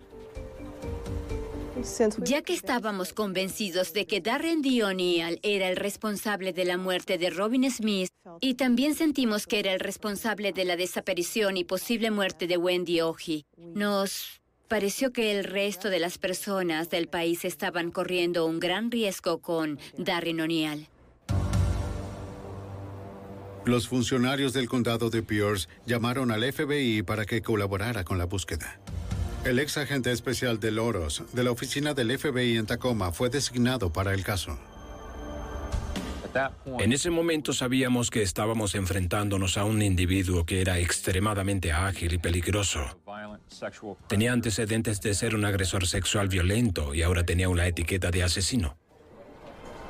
Ya que los cuerpos de Wendy y Robin seguían desaparecidos, no presentaron formalmente los cargos de asesinato. Muchas gracias. Los cargos por agresión sexual contra O'Neill aún estaban pendientes en Colorado. El FBI abrió un caso federal contra el fugitivo por fuga ilegal para evitar juicio. Aún así, O'Neill pudo mantenerse un paso adelante. Nadie sabía a dónde se había ido el presunto asesino en serie después de que estuvo en Oregón. Y las autoridades aún no tenían ningún caso de asesinato hasta que encontraran los cuerpos de las desaparecidas.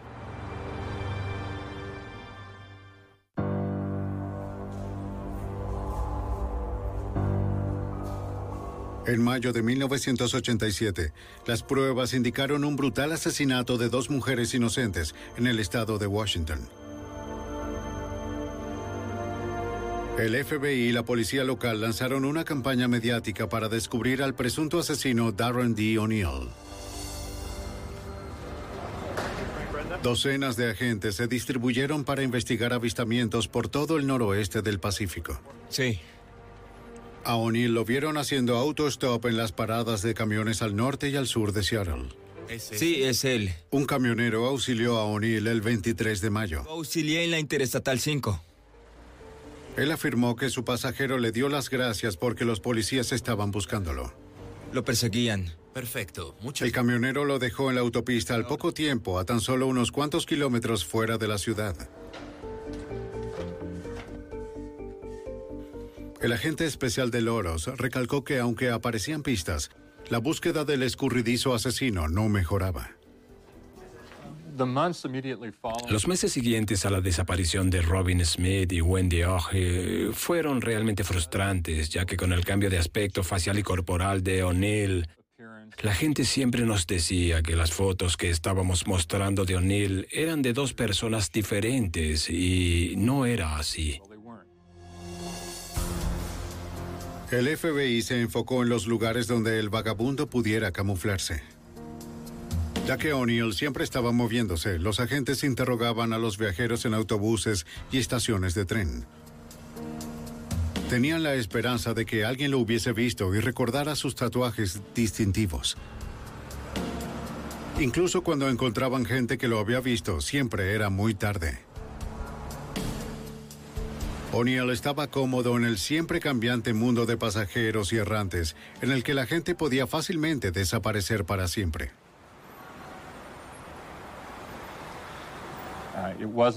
No era que íbamos a encontrar a Darren O'Neill en la ramada Inn.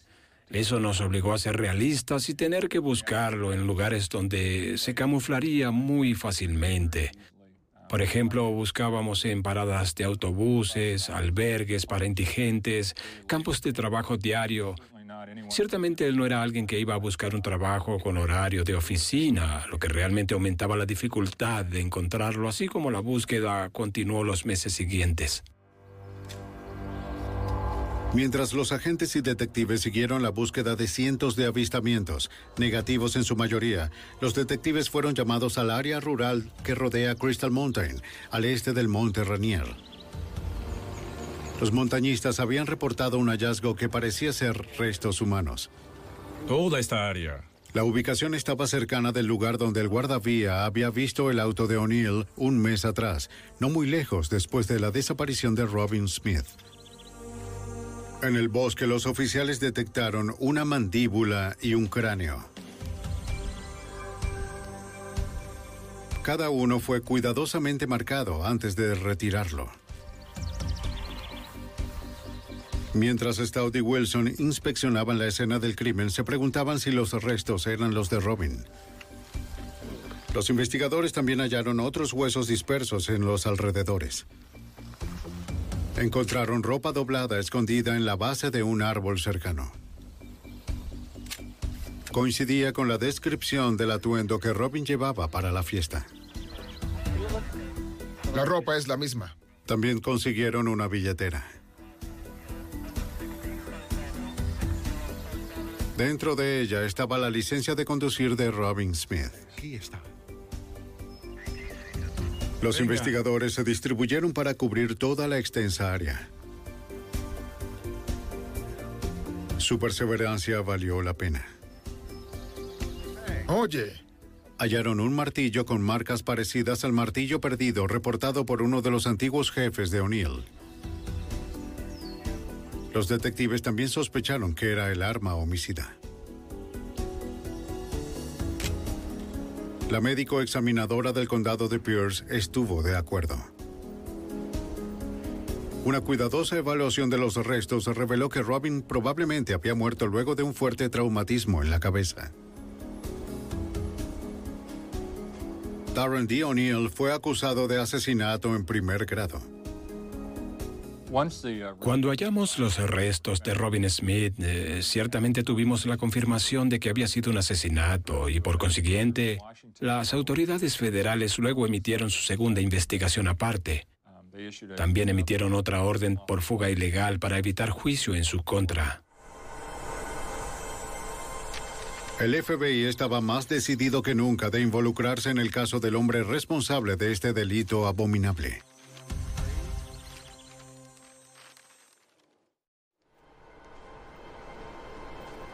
Para junio de 1987, el FBI emitió dos órdenes federales para la detención del presunto asesino en serie Darren D. O'Neill, aún suelto en el noroeste del Pacífico.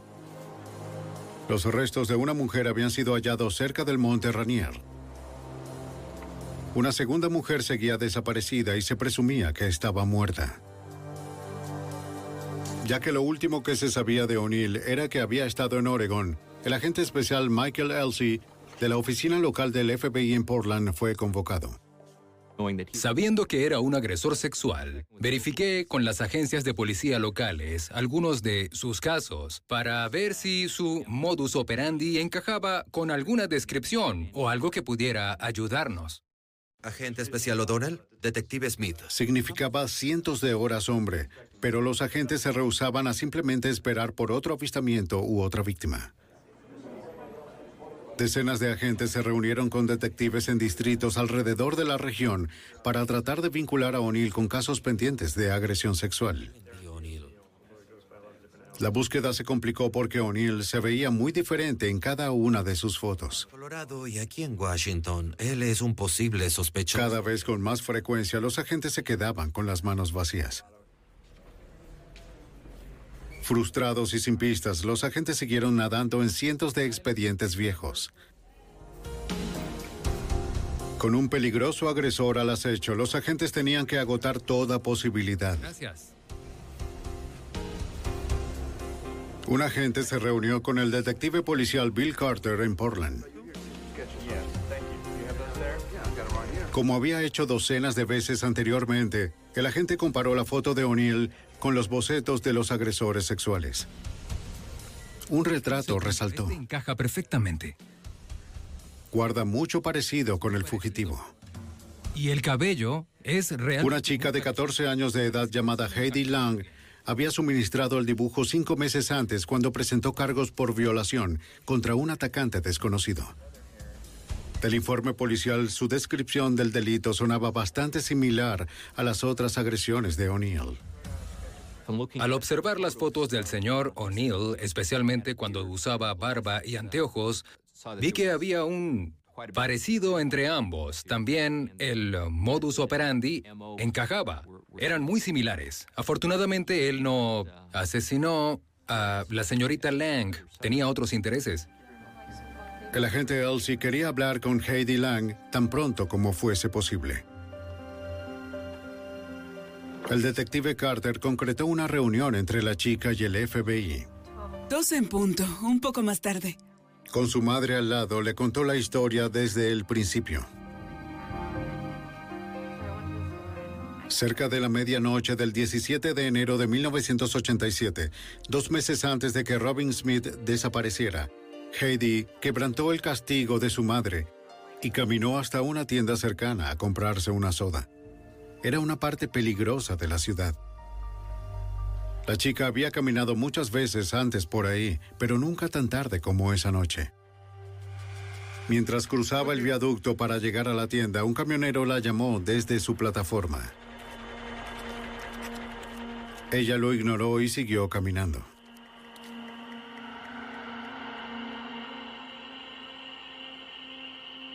En cuestión de minutos compró la soda. Y se fue de vuelta a casa.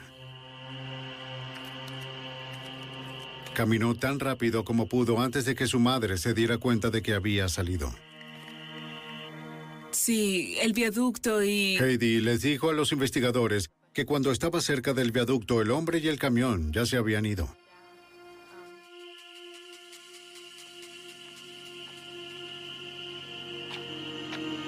Pero del otro lado del viaducto, el camionero saltó de entre los arbustos y la agarró. ¡Basta! Te dije que entres al camión. ¿eh? La obligó a caminar por un terraplén sin mirarlo, amenazándola con una navaja, y la empujó hasta su remolque estacionado a un lado de la carretera.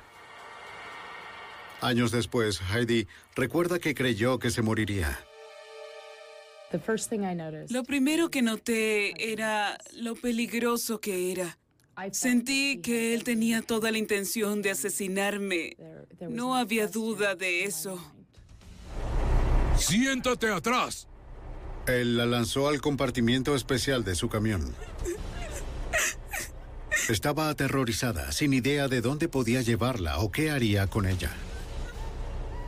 Me amenazó con prostituirme y venderme a proxenetas. Dijo que me cortaría. Traté de evitar lo que pudiera enfurecerlo. Tuve que comportarme como si simplemente estaba hablando con él y al mismo tiempo sacar la información sobre él. A pesar de los mejores esfuerzos de Heidi, el camionero se lanzó al compartimiento y la violó repetidas veces por cuatro horas. No le gustaba que pensara como mujer. Eso lo ponía más violento. Se ponía más violento. Tuve que seguir hablando y distraerlo de otras cosas y hice lo mejor que pude para que creyera que yo era insignificante y que yo estaba allí solo para estar con él y que no pasaría nada si me dejaba ir.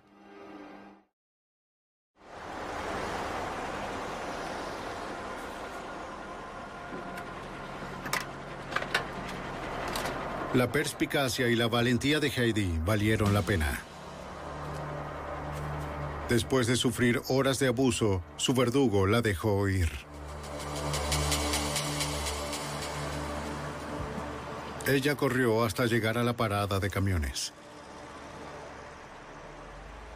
Le pidió a un empleado que la llevara a casa. Después de todo lo que pasó, Heidi valientemente presentó una prueba de violación. Esto proveyó a los investigadores de muestras del semen del violador, aunque no podía hacerse ninguna comparación hasta que no atraparan al sospechoso. al hombre. Cuando Heidi terminó su historia, el detective Carter le mostró una serie de fotos de O'Neill y algunos hombres parecidos. Era increíble que estuviera ahí y lo vi y lo reconocí. No esperaba verlo entre esas fotos. No había oído nada desde que entregué el dibujo. Ver el rostro de su atacante le trajo recuerdos, pero nunca dudó en denunciarlo. Heidi estaba decidida a enfrentar a su violador y ponerlo tras las rejas. Creo que quería asegurarme de que esta persona no le hiciera daño a nadie más. Y eso demostraba mucha fuerza en su personalidad, especialmente a los 14 años, ser capaz de ser tan descriptiva con lo que ocurrió y la descripción del tema y nos llevó al camino correcto. El agente Elsie llamó a la oficina de Tacoma. Finalmente tenían una testigo para declarar en contra de O'Neill. estado en otros lugares, pero... Pero aún tenían que encontrarlo. El agente de Loros llamó a la sede del FBI en Washington, D.C. para solicitar asistencia adicional. El 18 de junio de 1987, el nombre de Darren D. O'Neill estaba en la lista de los 10 más buscados del FBI. El caso era ahora una prioridad de cada oficina del FBI del país. Los agentes tenían que encontrar a O'Neill antes de que pudiera atacar de nuevo.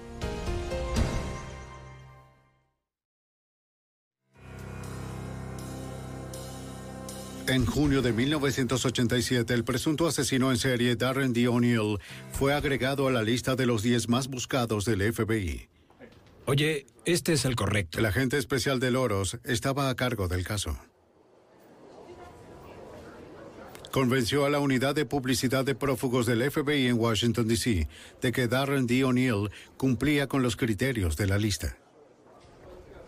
La decisión de la oficina sobre quién ingresa en la lista de los 10 más buscados es una fusión de muchos factores diferentes.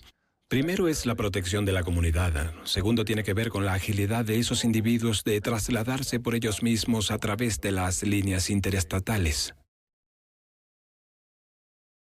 Con la publicidad a nivel nacional, la persecución de O'Neill era incesante. Hubo reportes de incontables avistamientos en diferentes estados. A O'Neill lo vieron en distintos bares y tabernas en el noroeste. Estamos buscando a un hombre que quizás... hay- Los investigadores siguieron decenas de pistas, solo para encontrar testigos con vagas descripciones del fugitivo. Nadie sabía de su paradero. ¿Algo llamativo sobre su apariencia? No, Los agentes se quedaron sin mucho que hacer. no lo he visto. Bien, muchas gracias. Bueno, hacía mucho tiempo que las claves se estaban agotando. Las pistas de otros agentes no representaban ninguna forma de resultado inmediato. Volvíamos a la misma gente, volvíamos a entrevistar a familias y amigos. Estábamos comunicándonos con los primeros contactos, los primeros jefes, buscando algún tipo de pista que nos dijese o nos mostrase un patrón de su actividad y movilización en el país. Siete meses después, el 3 de febrero de 1988, los agentes descubrieron que O'Neill se había ido a Lakeland, Florida. Fue identificado por un policía en Lakeland cuando hacía lo que parecía ser un negocio de drogas. Cosas buenas. ¿Tienes el dinero? El oficial no sabía que O'Neill era buscado por asesinato.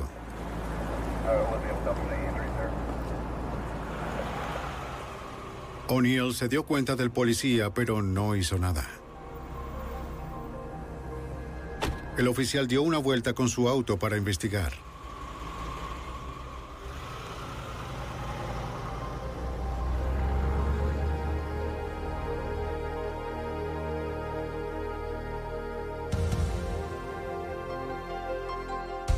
Cuando la patrulla pasó y se paró, O'Neill se detuvo y preguntó por direcciones fingiendo que estaba perdido.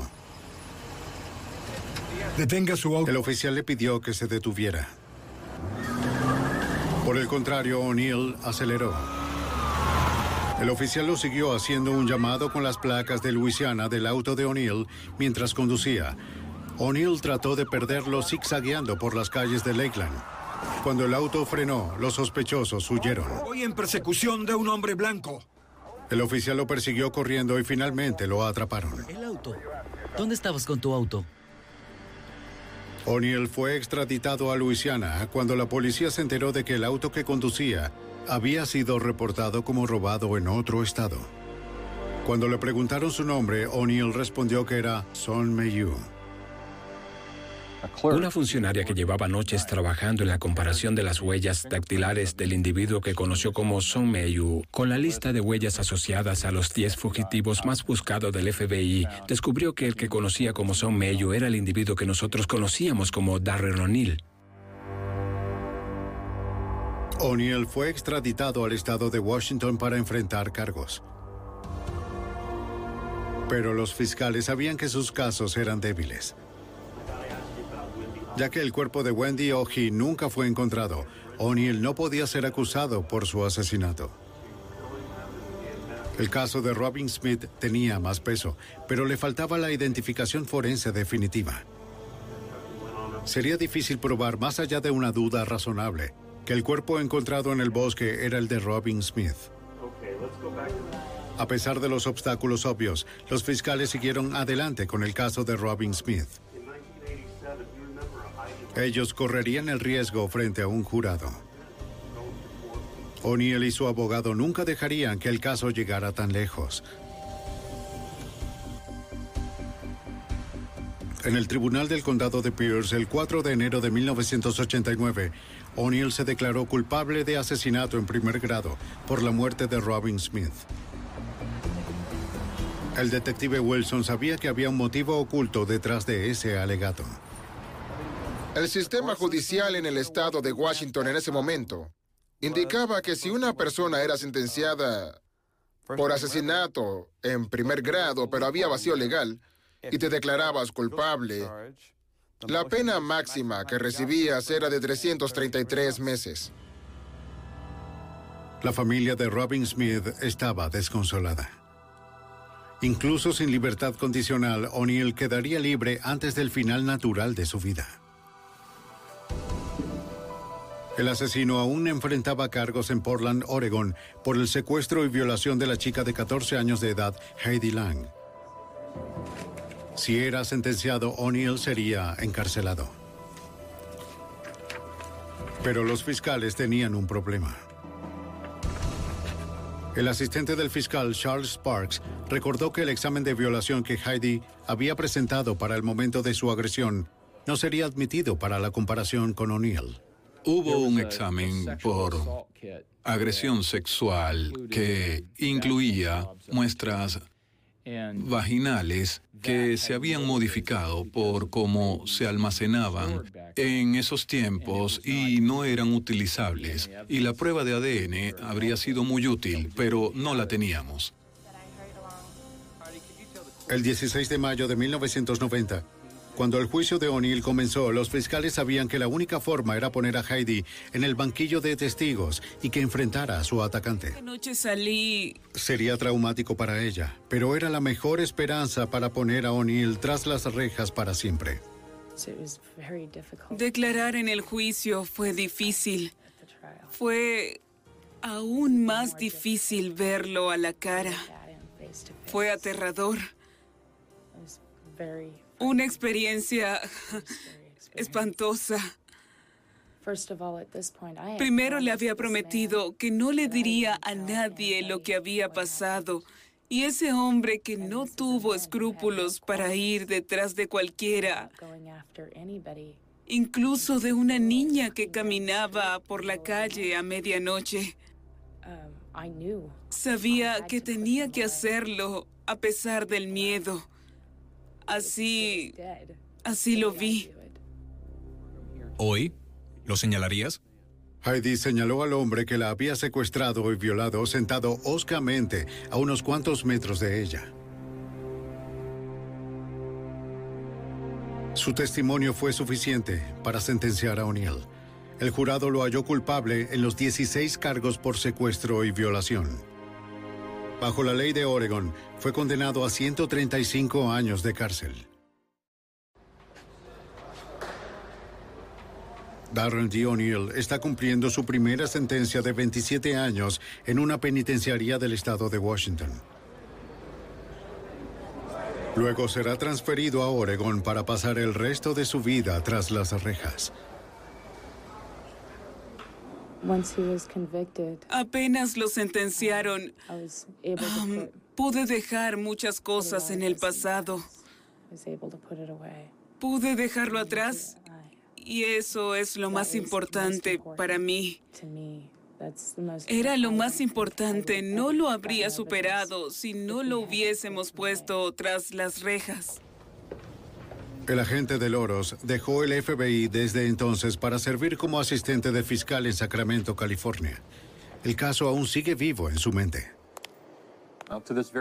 Hasta hoy aún tengo el panfleto de Darren O'Neill colgado en mi oficina aquí en la oficina del fiscal. Él, incluso en la pared, es un recordatorio constante de los peligros que enfrentamos todos cuando salimos a la calle. Estoy particularmente consciente del hecho de que representa un peligro muy importante para las mujeres en la sociedad.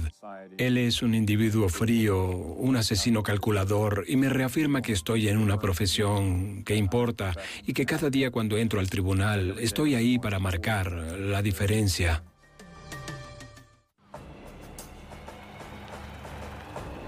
Una niña salió a hacer un mandado por su madre.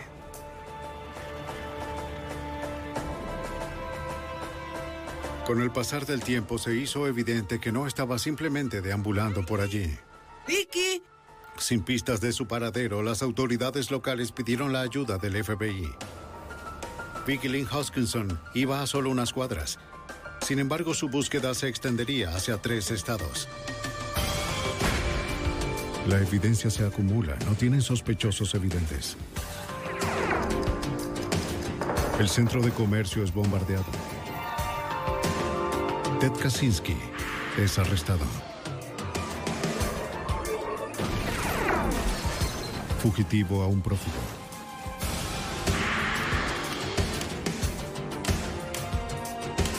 Los archivos del FBI. Todo padre se pregunta cuándo un niño es lo suficientemente grande para salir solo de casa.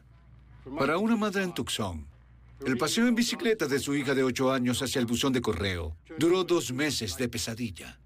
De acuerdo a la ley federal de secuestros, el FBI puede intervenir luego de 24 horas. Soy Jim Castro, exdirector del FBI en Nueva York. Se requieren docenas de agentes en dos estados para localizar a un violador en libertad condicional, pero también del coraje de una madre, para cambiar las leyes que liberaron a un monstruo. El depredador. Lunes 17 de septiembre de 1984. Alrededor de las 3 de la tarde en Flowing Wells, Arizona, en las afueras de Tucson, Vicky Lynn Hoskinson, de 8 años de edad, acababa de regresar a casa del colegio y ayudaba a su mamá a enviar una tarjeta de cumpleaños atrasada a su tía. Ya que su hermana mayor se quedó hasta tarde en la escuela para su práctica de atletismo, Vicky le preguntó a su madre si podía enviar ella misma la tarjeta. El buzón de correo estaba a un par de cuadras de distancia. Luego de pedirle que estuviese en casa antes de las 3 y 30, Debbie Carlson le concedió el permiso a su hija pequeña. Según la señora Carlson, el viaje al buzón de correo y de vuelta tomaba menos de 10 minutos. Envié a Vicky sola. Fue la primera vez que enviaba a uno de mis hijos solos a hacer un mandado. Siempre pedíamos el favor a amigos. La pequeña Vicky Lynn Hoskinson fue a su primera aventura en solitario.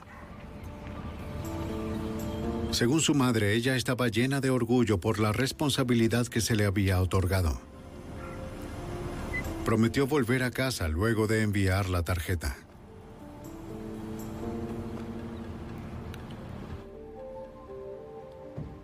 Veinte minutos después de que Vicky se fuera, Debbie Carson se tranquilizó al oír el sonido de la puerta principal. Y sorprendida de ver que se trataba de Stephanie, la hermana mayor de Vicky. Su práctica de atletismo fue cancelada. Vicky fue al buzón de La correo. señora Carson le dijo que Vicky fue a enviar una tarjeta, pero no había regresado. Está bien.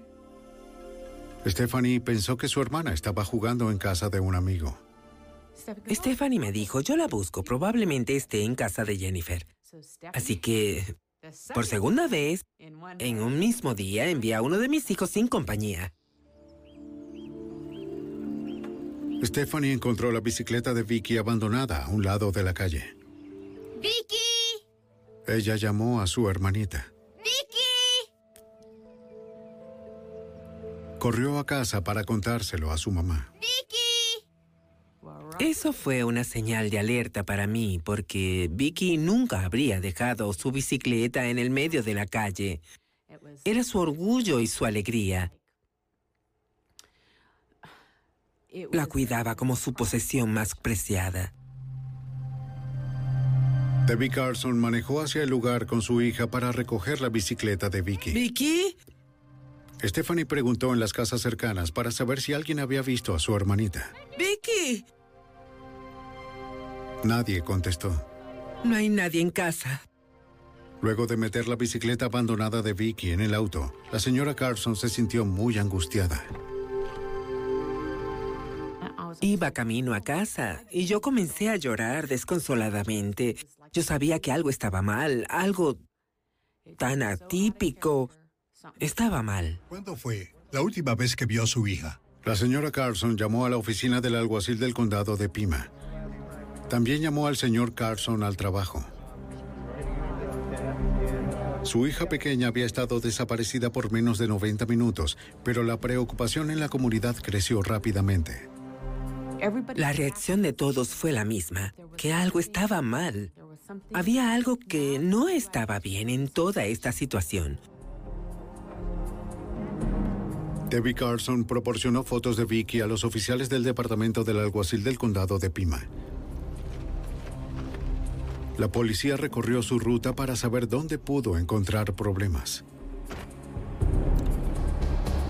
Su destino era el buzón de correo frente a una tienda cerca de una intersección concurrida, a algunas cuadras de distancia de su casa. Sí, señor. ¿Cómo está? Soy Tony Kernan de la comisaría de policía. El oficial le preguntó al gerente si había visto a la niña. ¿La niña? ¿La reconoce? ¿La ha visto? El gerente reconoció a la niña de visitas pasadas, pero no la había visto ese día. ¿Ha visto a esta niña en las últimas dos horas? Los oficiales interrogaron también a los vecinos del vecindario. Buscaron primero en casa de su mejor amiga. La señora Spencer dijo que ni ella ni su hija habían visto a Vicky ese día. Luego su hijo de cinco años habló. ¿Has visto a Vicky? El niño dijo que Vicky había pasado más temprano a buscar a Jennifer. Luego de decirle que no estaba, Vicky se fue a su casa, al parecer luego de enviar la carta.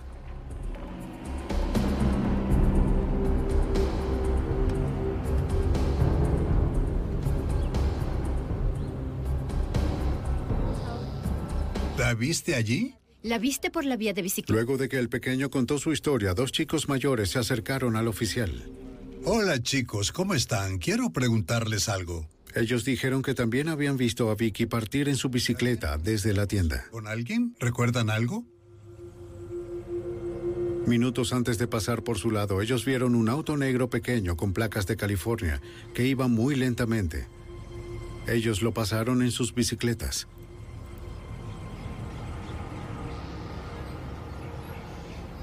Dijeron que se dirigía hacia Vicky, pero no esperaron a ver si pasó por su lado.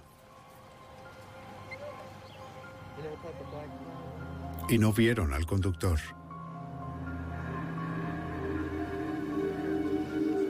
Un auto de otro estado que avanza lentamente y aparece al mismo tiempo en el que Vicky desapareció les pareció sospechoso a los investigadores.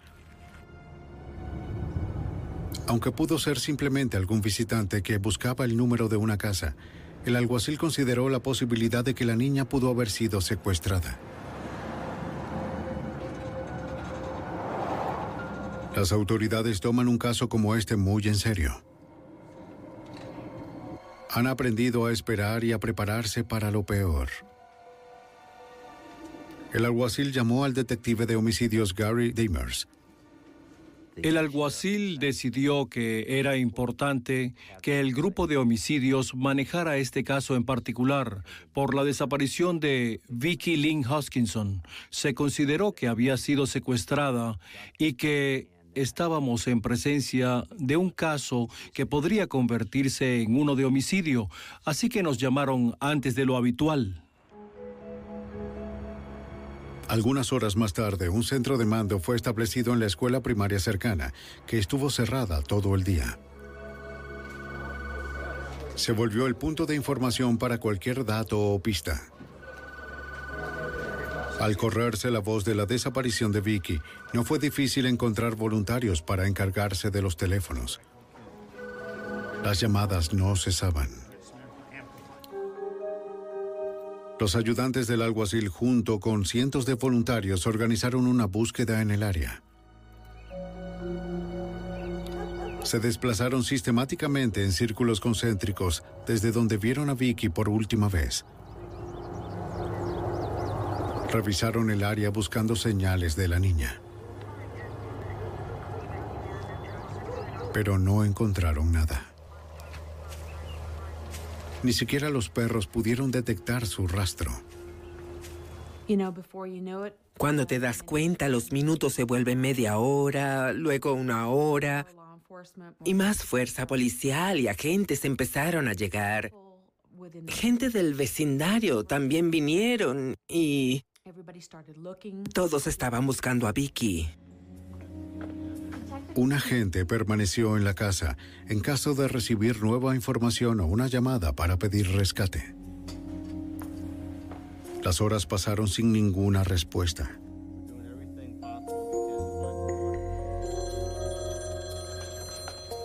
Las únicas llamadas fueron de amigos preocupados y familiares. No, no sabía. Aún no había información en las noticias. Está bien.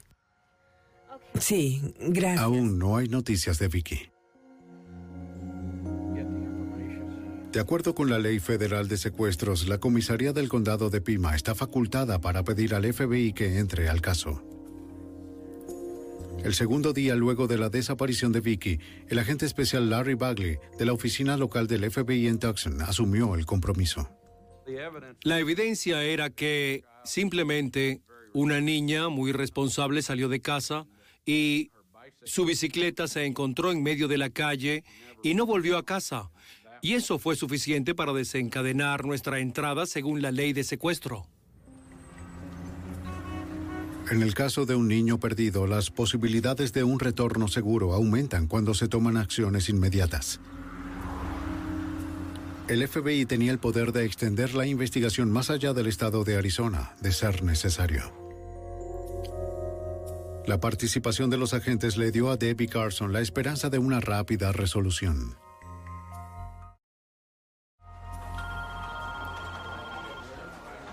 Unas cuadras más lejos, en el centro de mando de la escuela primaria, agentes y voluntarios continuaban trabajando en los teléfonos. Hasta ahora parecía que todo Tucson sabía de la desaparición de la niña de un metro veinte, 60 kilos y cabello castaño. Muchas personas llamaban.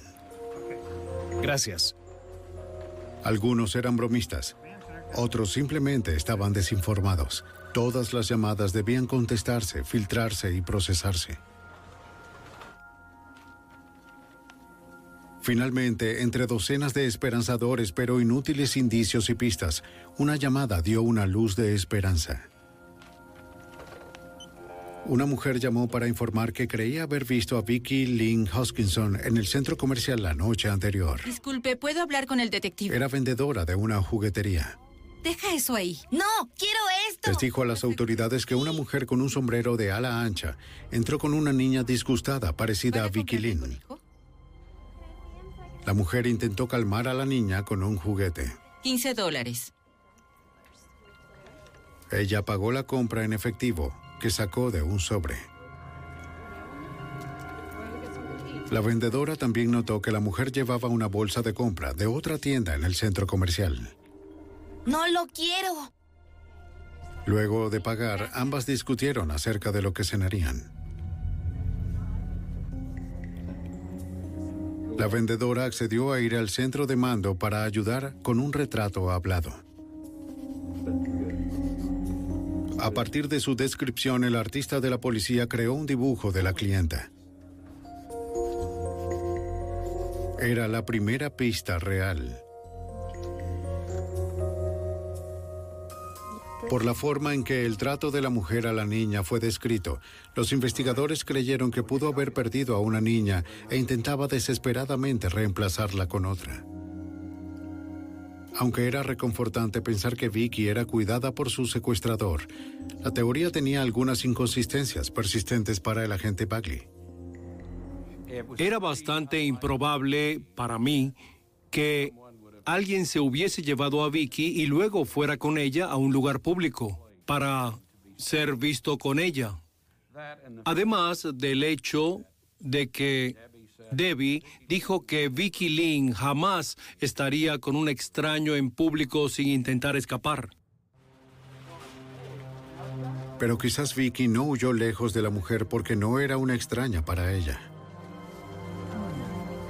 La cara me parece conocida. Los investigadores volvieron al vecindario de Vicky con la esperanza de que alguien pudiese reconocer el retrato hablado y proporcionar un nombre. Gracias, muy bien. Que tengan un buen día. No encontraron quien pudiese hacerlo. Varias pistas que identificaban o personas que creían haber identificado a esta mujer fueron llamados a testificar y cada una de esas pistas fue investigada por un investigador o un detective. Disculpe, señora. Los investigadores revisaron el centro comercial, incluyendo la tienda de la bolsa de compra que la mujer llevaba. Una bolsa de esta tienda. ¿Podría usted revisar estos retratos? La vendedora reconoció a la mujer y recordó que una niña estaba con ella. Incluso comentó que la mujer usaba un sombrero de ala ancha que no fue incluido en el retrato. Esa mujer tenía un sombrero grande. A medida que nuevos testigos aparecían, todo Tucson mantuvo la respiración con la esperanza de que Vicky Lynn Hoskinson fuese encontrada viva.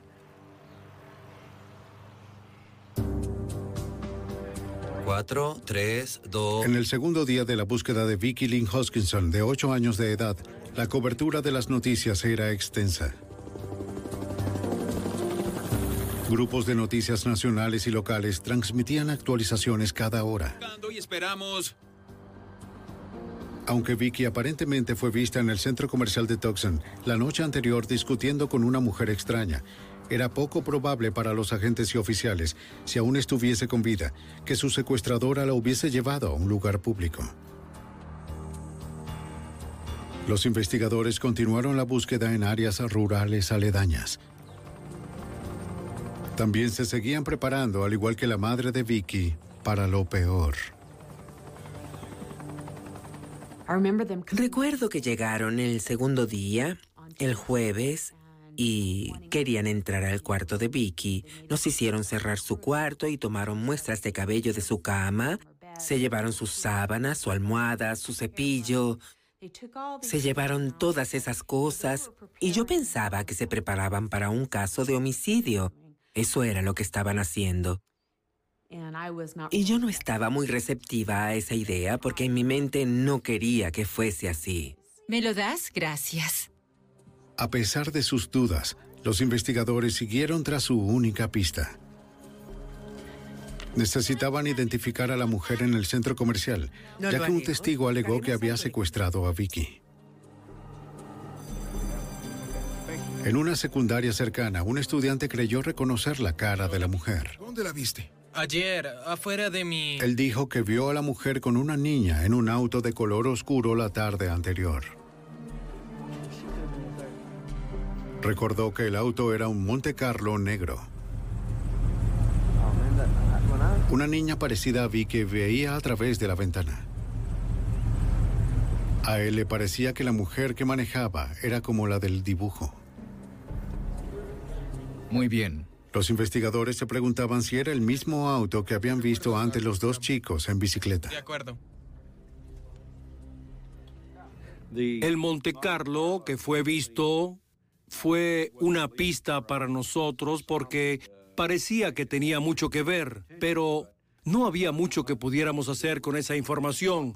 Buscamos un Monte Carlo y no tuvimos éxito con eso.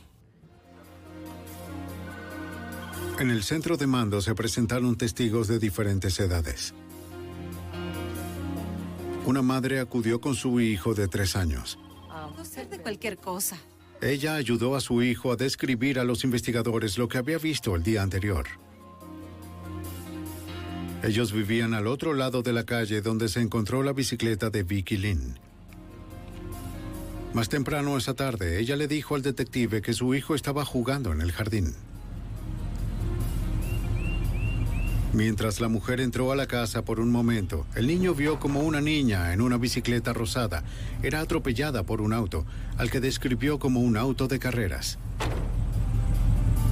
El niño dijo que una chica grande con pelo largo se bajó del auto y ayudó a la niña a subir. Luego se fueron. Este niño pequeño aparentemente presenció el secuestro de Vicky Lynn Hoskinson. ¿Qué color era? Negro. ¿Negro?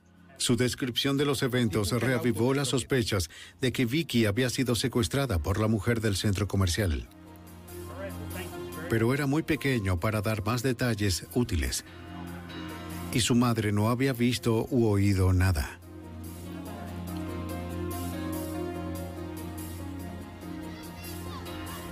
Los agentes revisaron el lugar donde se encontró la bicicleta de Vicky Lynn para ver si algo se había pasado por alto.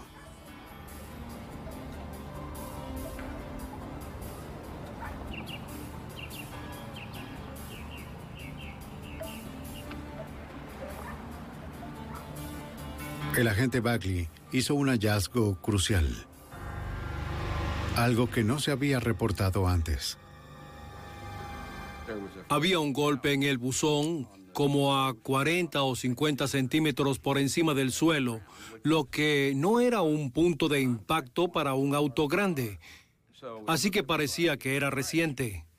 Ciertamente me pareció que quizá el auto que golpeó a la bicicleta también había chocado contra el buzón.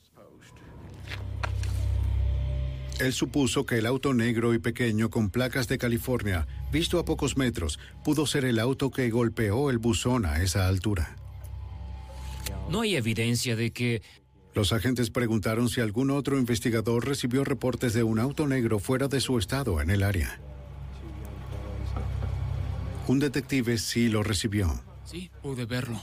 Más temprano ese día, había tomado una declaración de Sam Hall, el entrenador de la escuela primaria.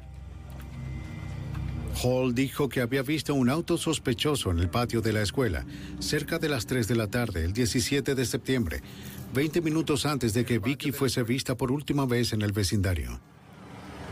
Dijo que primero vio el auto negro y bajo, con etiquetas de California, manejando lentamente cerca del patio de la escuela. Luego se dio cuenta de que el conductor estaba mirando a los niños que jugaban. Describió al conductor como un hombre con cabello largo y barba. Simplemente no me pareció que estuviese bien. Hall le dijo al detective Damers que cuando miró la cara del extraño, un escalofrío le recorrió la espalda. Nos dijo que el vello del dorso del cuello se erizó cuando vio a este hombre, así que mantuvo la mirada puesta en este sujeto. Cuando el hombre empezó a alejarse, Hall tuvo la iniciativa de anotar el número de la placa. Sí, pude ver ese auto. El día siguiente, cuando el profesor de deporte escuchó que Vicky Lynn Hoskinson desapareció, creyó que su hallazgo podría ser relevante. Cuando obtuvimos el número de matrícula que nos dio Sam Hall y oímos su historia, me emocioné porque podría ser el dato que estábamos buscando. El FBI tardaría varias horas para rastrear el número de matrícula hasta el dueño del auto. Los investigadores no estaban seguros de que hubiese alguna conexión entre la extraña mujer en el centro comercial y el hombre con barba en el auto. Centro de mando. Cada investigador de este caso estaba cargado de muchas emociones porque con el pasar de las horas disminuía la posibilidad de que Vicky Lynn fuese recuperada sana y salva. El tiempo conspiró en su contra y la esperanza de un feliz regreso de Vicky Lynn empezó a decaer cuando el segundo día llegó a su fin.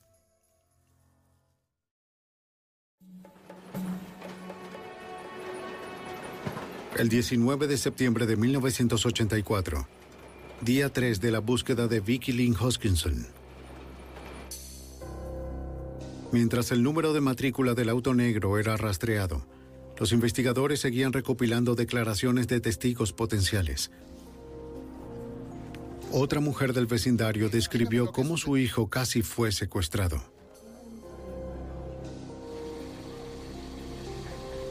La mujer les dijo a los investigadores que estaba lavando su ropa en su edificio.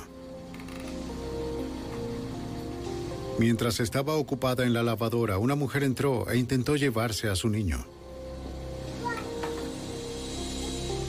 La madre logró alejarla. Déjenos en paz. Váyase. Aquí está el retrato. El policía le mostró a la testigo el retrato de la mujer del centro comercial. No. ¿No era? La mujer del retrato no coincidía con la que tomó a su hijo, pero la madre no estaba segura. La policía investigó la zona y halló a la mujer. Era una persona conocida en el vecindario. Excéntrica, pero realmente inofensiva. ¿Ha visto a este niño antes? La mujer fue liberada. Otro más de los 200 callejones sin salidas que los investigadores persiguieron. Buenas noches. Cada uno significaba esperanzas frustradas. Más tarde esa noche, la señora Carson ofreció una rueda de prensa con su familia. Ella suplicaba por el retorno seguro de Vicky. Al acercarse a millones de personas a través de las noticias de la noche, ella esperó que alguien diera información del paradero de la más pequeña de sus hijas. En un minuto tenía esperanza de que fueran a encontrarla y al siguiente estaba esperando que entraran por la puerta y me dijeran que encontraron su cuerpo y fue una montaña rusa. Pensaba, ¿tendré que hacer un funeral en tres días? ¿Tendré a mi hija en brazos en tres días? ¿Será uno de esos niños que están desaparecidos por siempre? El FBI estaba acercándose a la respuesta. El rastreo del número de la matrícula los guió a un hombre en Los Ángeles de 28 años de edad llamado Frank Jarvis Atwood. Los agentes le dieron la información al Departamento de Identificación del FBI para revisar sus antecedentes. Cerca de las 10 de la noche recibimos por fax un expediente del Departamento de Identificación y esa información nos sorprendió porque nos dimos cuenta que ya existía una condena anterior por acoso a menores y otra por secuestro. Frank Atwood estaba actualmente en libertad condicional en California. El FBI en Arizona alertó a los agentes locales. Decidieron no decir nada a los Carson hasta tener más información. Señor Atwood. A la mañana siguiente, el cuarto día en el caso de Vicky Lynn Hoskinson, los agentes fueron a Los Ángeles, a la dirección en la que estaba registrado el auto de Atwood. Era la casa de los padres de Atwood, el general de brigada jubilado de la Armada Frank Atwood padre y su esposa. Señora Atwood, señor Atwood, nos gustaría saber desde cuándo... Los Atwood reconocieron que su hijo había cometido crímenes en el pasado. También le dijeron a los investigadores que los había visitado días antes. No lo sabemos. Pero no sabían dónde estaba ahora. Los agentes le dijeron que podría estar involucrado en el secuestro de una niña y que el tiempo era un factor esencial. De acuerdo. Les dejaré mi tarjeta. Ninguno de los padres compartió alguna información. Si se pone en contacto con alguno de ustedes. Los agentes dejaron sus tarjetas por si Atwood tenía noticias nuevas.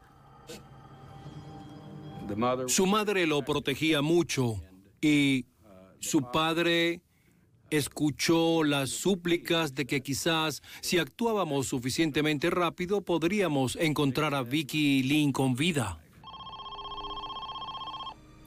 Yo atiendo. Unas horas luego de que los agentes se fueran, los Atwood recibieron una llamada. Mamá. Era su hijo Frank. Necesitaba su ayuda.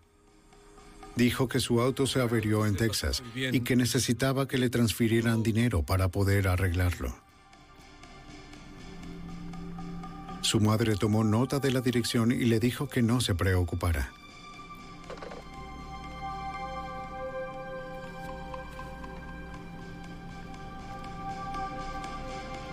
Su padre la copió y salió de casa. Necesito decirles que mi hijo... Fue a un teléfono público y llamó al FBI. Taller de Chuck. Les dio la dirección del taller en Kerrville, Texas, donde su hijo Frank y su amigo esperaban el dinero para una nueva transmisión. Centro de mando.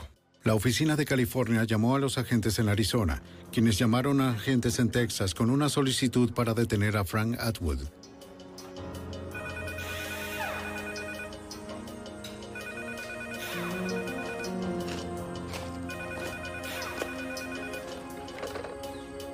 El FBI de Texas llamó al taller. Sí. El gerente confirmó que Atwood estaba allí con otro hombre. Sí. No había visto a nadie más con ellos. Sí, claro que podemos. No hay problema. No sabía si Atwood estaba armado. Los agentes le pidieron que entretuviese al fugitivo hasta que el equipo de arrestos llegara. Todo fue puesto en marcha con el fin de arrestar a Frank Atwood. Había otra llamada que el agente Bagley no estaba seguro si debía hacer. El problema es que no sabíamos si informarles a los padres que teníamos una buena pista y estaba pasando demasiado rápido. Nos preguntábamos si Vicky Lynn estaba con él en el auto y un montón de cosas uh, pasaban por nuestras mentes. Al final decidieron informarle a los Carson de este giro inesperado en el caso de su hija desaparecida. La historia era muy grande como para mantenerla escondida más tiempo. Ellos vinieron antes de hacer el arresto y nos dijeron que estaban a punto de hacer un arresto en otro estado y que iba a aparecer en televisión. Básicamente nos pusieron al tanto de la situación y de a quién iban a arrestar, de que no había rastro de Vicky, que lo tenían bajo vigilancia. Sin idea de dónde podría estar la niña o incluso si seguía con vida, los agentes federales se apresuraron para arrestar a Frank Atwood por secuestro. Vamos ya. Debe permanecer fuera de aquí. ¿De acuerdo? Cigarrillos.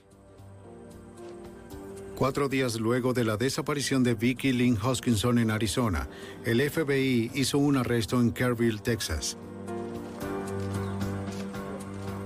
Frank Atwood y su compañero de viaje James McDonald fueron arrestados sin incidentes en un taller de reparación de autos por sospecha de secuestro. No había rastro de Vicky.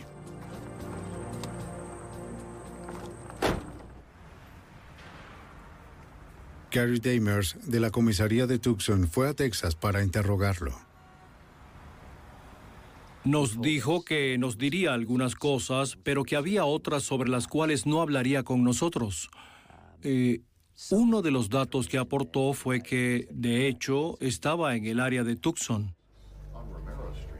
Los antecedentes de Atwood por acoso a menores y secuestro lo convierten en un sospechoso en el caso. Atwood admitió haber estado en el vecindario de Vicky el 17 de septiembre, el día en el que ella desapareció. Dijo que estaba en un parque cercano. Y a las 3 de la tarde se fue para comprar drogas y volvió al parque dos horas más tarde, alrededor de las 5. Frank no mencionó su paradero durante esas dos horas restantes. Dijo que no era responsable por la desaparición de Vicky. James McDonald corroboró la historia de Atwood. Cerca de las cinco y media, seis. Le dijo a los investigadores que el día en cuestión, él y Atwood tuvieron una discusión en el parque a las 3 de la tarde. Luego de eso, Atwood se fue en auto por alrededor de dos horas. ¿Viste a verlo? ¿Dónde estabas? McDonald dijo que cuando Atwood volvió, a las 5 de la tarde tenía sangre en sus manos y ropa. Atwood le dijo que había peleado con un traficante de drogas y lo apuñaló. McDonald también le dio a las autoridades los nombres de otros en Tucson con quienes ellos estuvieron. Muchos de ellos eran transeúntes. ¿Y no lo volviste a ver? Oficialmente, el enfoque de la investigación cambió de la mujer misteriosa en el centro comercial y se centró en Atwood. Pero Debbie Carson no quería renunciar a la teoría de la mujer del centro comercial. Al principio quise aferrarme a esa teoría, mm, que quizás había sido una mujer que perdió a su hija y quería reemplazarla. Y creo que lo que me mantuvo de pie durante esa primera semana fue pensar que había alguien que la estaba cuidando bien. Por favor. A pesar de que la señora Carson mantenía la esperanza, los investigadores no eran tan optimistas acerca de la posibilidad de un feliz final. Oye, mamá, te quiero. Yo también te quiero. Cuando lo arrestaron y ella no estaba con él, empecé a enfrentar la realidad de que ese te quiero eran las últimas palabras que iba a oír de mi hija. Mientras el FBI recibía la orden para buscar el auto de Atwood, Los agentes y las autoridades de Arizona volvieron a Tucson el día siguiente para ubicar a los otros del parque de los que habló McDonald. Los investigadores encontraron a dos hombres que dijeron que Atwood había pasado algunas noches en su tráiler. Uno de los hombres, conocido como Perro Loco, recordó haberlo visto allí el lunes en la noche, la noche de la desaparición de Vicky. Su historia corroboraba lo que Jim McDonald, el compañero de viaje de Atwood, le dijo al FBI.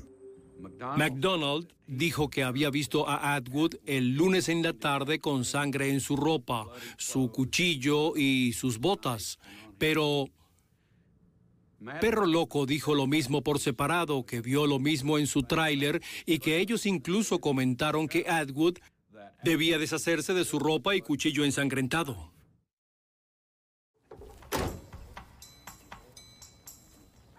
Los agentes presentaron una orden y buscaron en el tráiler cualquier evidencia que pudiese indicar secuestro o asesinato.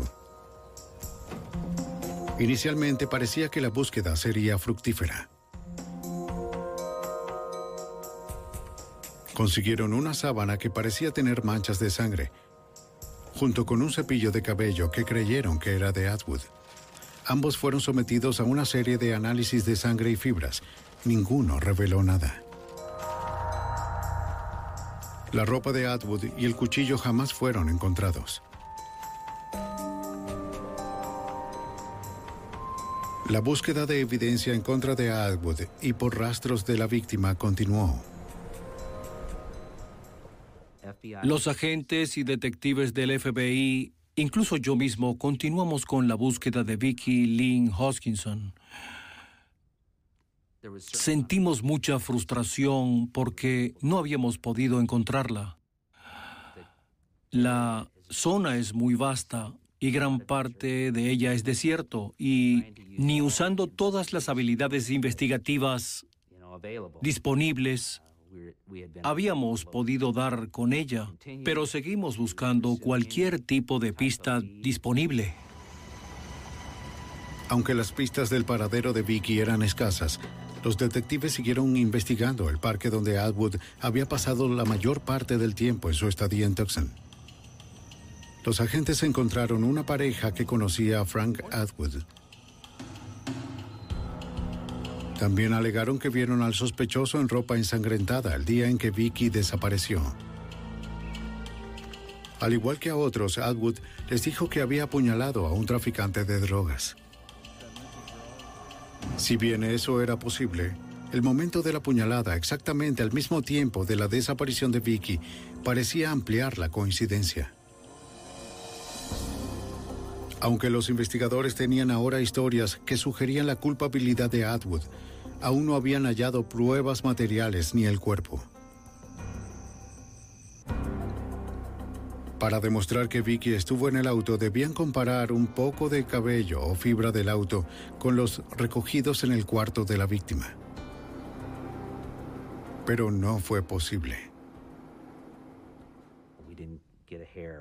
No conseguimos pelo ni fibras de sangre que pudiésemos identificar.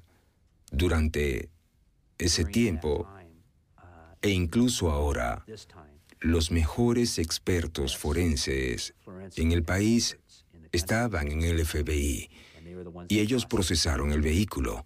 Así que, de verdad, creo que si hubiera habido algo, ellos lo habrían encontrado. Estoy seguro de eso. Lo que los agentes buscaban no estaba dentro del vehículo, sino fuera de él. Los examinadores del FBI tomaron una muestra de pintura de la bicicleta de Vicky para compararla con una mancha de pintura encontrada en el parachoques frontal de Atwood. La mancha de pintura de escasos milímetros de ancho fue examinada en la unidad de análisis de materiales del FBI. El primer examinador asignado al caso falleció poco tiempo luego de terminar las pruebas. El exagente especial y examinador James Corby volvió a estudiar la insignificante evidencia. Por lo general, la víctima de un crimen no tiene relación con la víctima o la familia. Ah, trabajamos en estos casos y tratamos de no involucrarnos, pero es muy, muy difícil cuando el crimen involucra a un bebé o a un niño pequeño, alguien indefenso, y te encuentras trabajando más duro para demostrar algo en el caso, pero si no está allí, no está allí. Pero empiezas a ver el caso de manera más crítica y creo que es la naturaleza humana. En pruebas microscópicas y químicas, Corby comprobó que la pintura de la bicicleta y la encontrada en el parachoques coincidían. Corby también encontró cromo del parachoques del auto esparcido en la bicicleta. Lo que tenemos aquí es un intercambio de materiales. La pintura de la bicicleta de la víctima está en el auto del sospechoso. El cromo del auto del sospechoso está en la bicicleta de la víctima. Y este intercambio de materiales supone un contacto entre la bicicleta y el auto del sospechoso. Eso fue bueno, pero sin un cuerpo no había suficiente para acusar a Frank Atwood Jr., por el asesinato de Vicky Lynn Hoskinson. Las autoridades se prepararon para un caso difícil, con pocos testigos, escasas pruebas visibles y sin un cuerpo. El caso contra Atwood podía fácilmente quedarse en nada.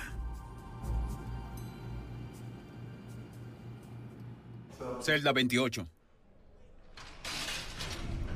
Casi tres semanas luego de la desaparición de Vicky Lynn Hoskinson en una calle de su vecindario en Tucson, Frank Atwood Jr. fue arrestado en Texas y acusado de secuestro. Vicky seguía desaparecida y se presumía que estaba muerta. Los investigadores sabían que si no recuperaban su cuerpo, un juicio por asesinato era casi imposible.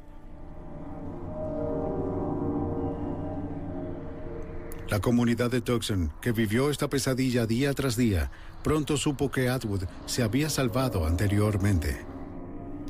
Atwood, que estaba en libertad condicional luego de cumplir tres años de una condena de cinco por un cargo por acoso a un menor, en este caso un niño de siete años de edad, estaba negociando un acuerdo con la fiscalía por secuestro. Los ciudadanos enfurecidos de Tucson marcharon por las calles con la familia de Vicky para protestar por las indulgentes leyes en contra de los acosadores de menores. La mayoría utilizó cintas amarillas para mostrar su fe en el retorno seguro de Vicky. Atwood luchó contra la extradición de Texas a Arizona. Sin evidencia de que Vicky había sido llevada fuera de los límites estatales, el FBI desestimó los cargos federales contra Frank Atwood. Pero los cargos estatales por secuestro se mantenían. En noviembre, más de un mes luego de la desaparición de Vicky, Atwood regresó a Arizona bajo fuerte custodia policial para ser juzgado por secuestro. Se le negó la fianza. Y recuerdo el día en que dijeron, um, pues probablemente tomé al menos seis meses y pensaba, ¿seis meses? No puede ser, están locos. Y no sabía que tomaría casi tres años. El 3 de diciembre de 1984, con el cabello corto y bien vestido, Frank Jarvis Atwood Jr. se declaró inocente en su comparecencia. Debido a la publicidad, el juez ordenó que el juicio de Atwood fuese trasladado de Tucson a Phoenix. La selección del jurado fue larga y difícil y tomó alrededor de seis semanas. Pero el caso siguió desarrollándose. El 12 de abril de 1985, una mujer que paseaba a su perro cerca de la carretera principal encontró un cráneo humano pequeño en el noroeste del desierto de Tucson. Nosotros inmediatamente acordonamos el área. Eh, el FBI fue llamado para apoyar. Trabajamos de forma sistemática en la zona y lo que había ocurrido fue que el cuerpo estaba esparcido, los animales habían llegado a él y movieron muchas de sus partes y nos tomamos nuestro tiempo y creo que estuvimos unos cinco días eh, recopilando todo lo que pudiésemos conseguir en la zona.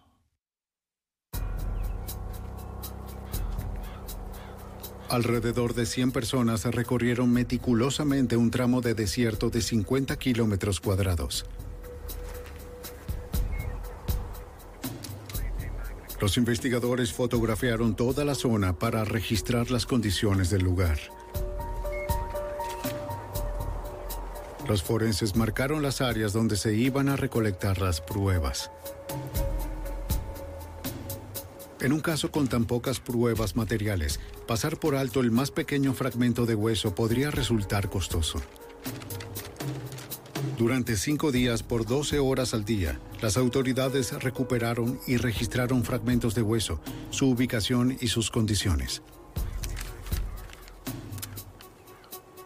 Más de 20 bolsas de pruebas fueron enviadas al laboratorio para su identificación a finales de mayo de 1985, incluyendo una porción de la mandíbula inferior que aún tenía dientes.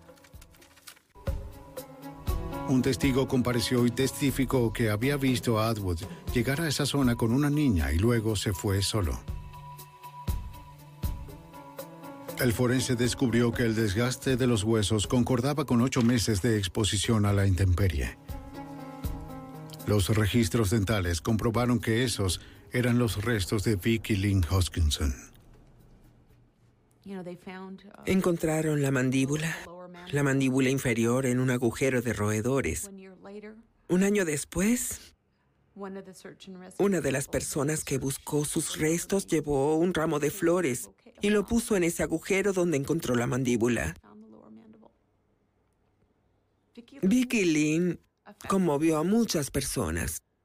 Estas personas nunca la conocieron como la niñita enérgica y juguetona que tuvimos. Y no creo que nadie que haya vivido en ese tiempo olvidará cómo esta comunidad se unió por ella.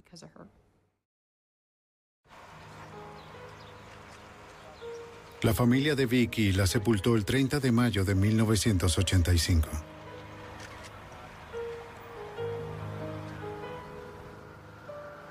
Quinientos dolientes asistieron a su funeral.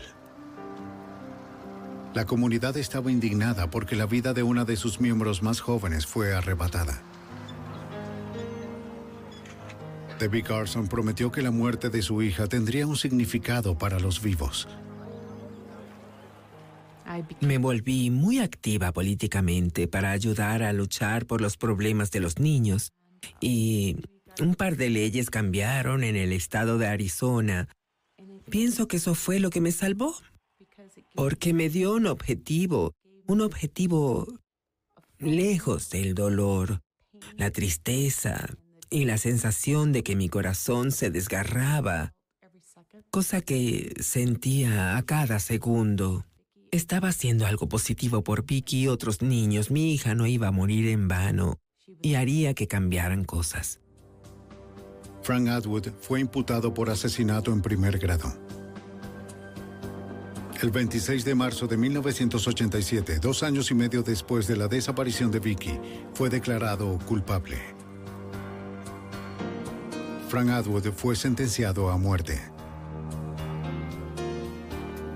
Pero un caso como este nunca termina realmente. Dieciséis años después, están intactos los recuerdos de esperanza y desesperanza.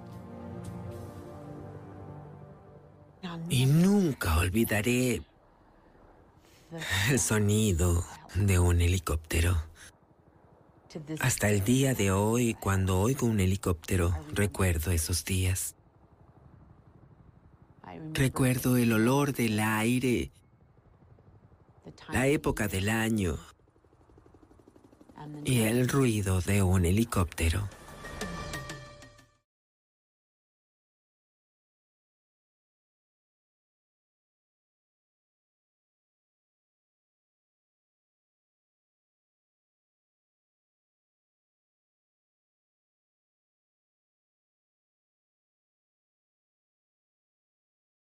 Save big on brunch for mom, all in the Kroger app. Get 16 ounce packs of flavorful Angus 90% lean ground sirloin for $4.99 each with a digital coupon. Then buy two get two free on 12 packs of delicious Coca Cola, Pepsi, or 7UP, all with your card. Shop these deals at your local Kroger today or tap the screen now to download the Kroger app to save big today. Kroger, fresh for everyone. Prices and product availability subject to change. Restrictions apply. See site for details.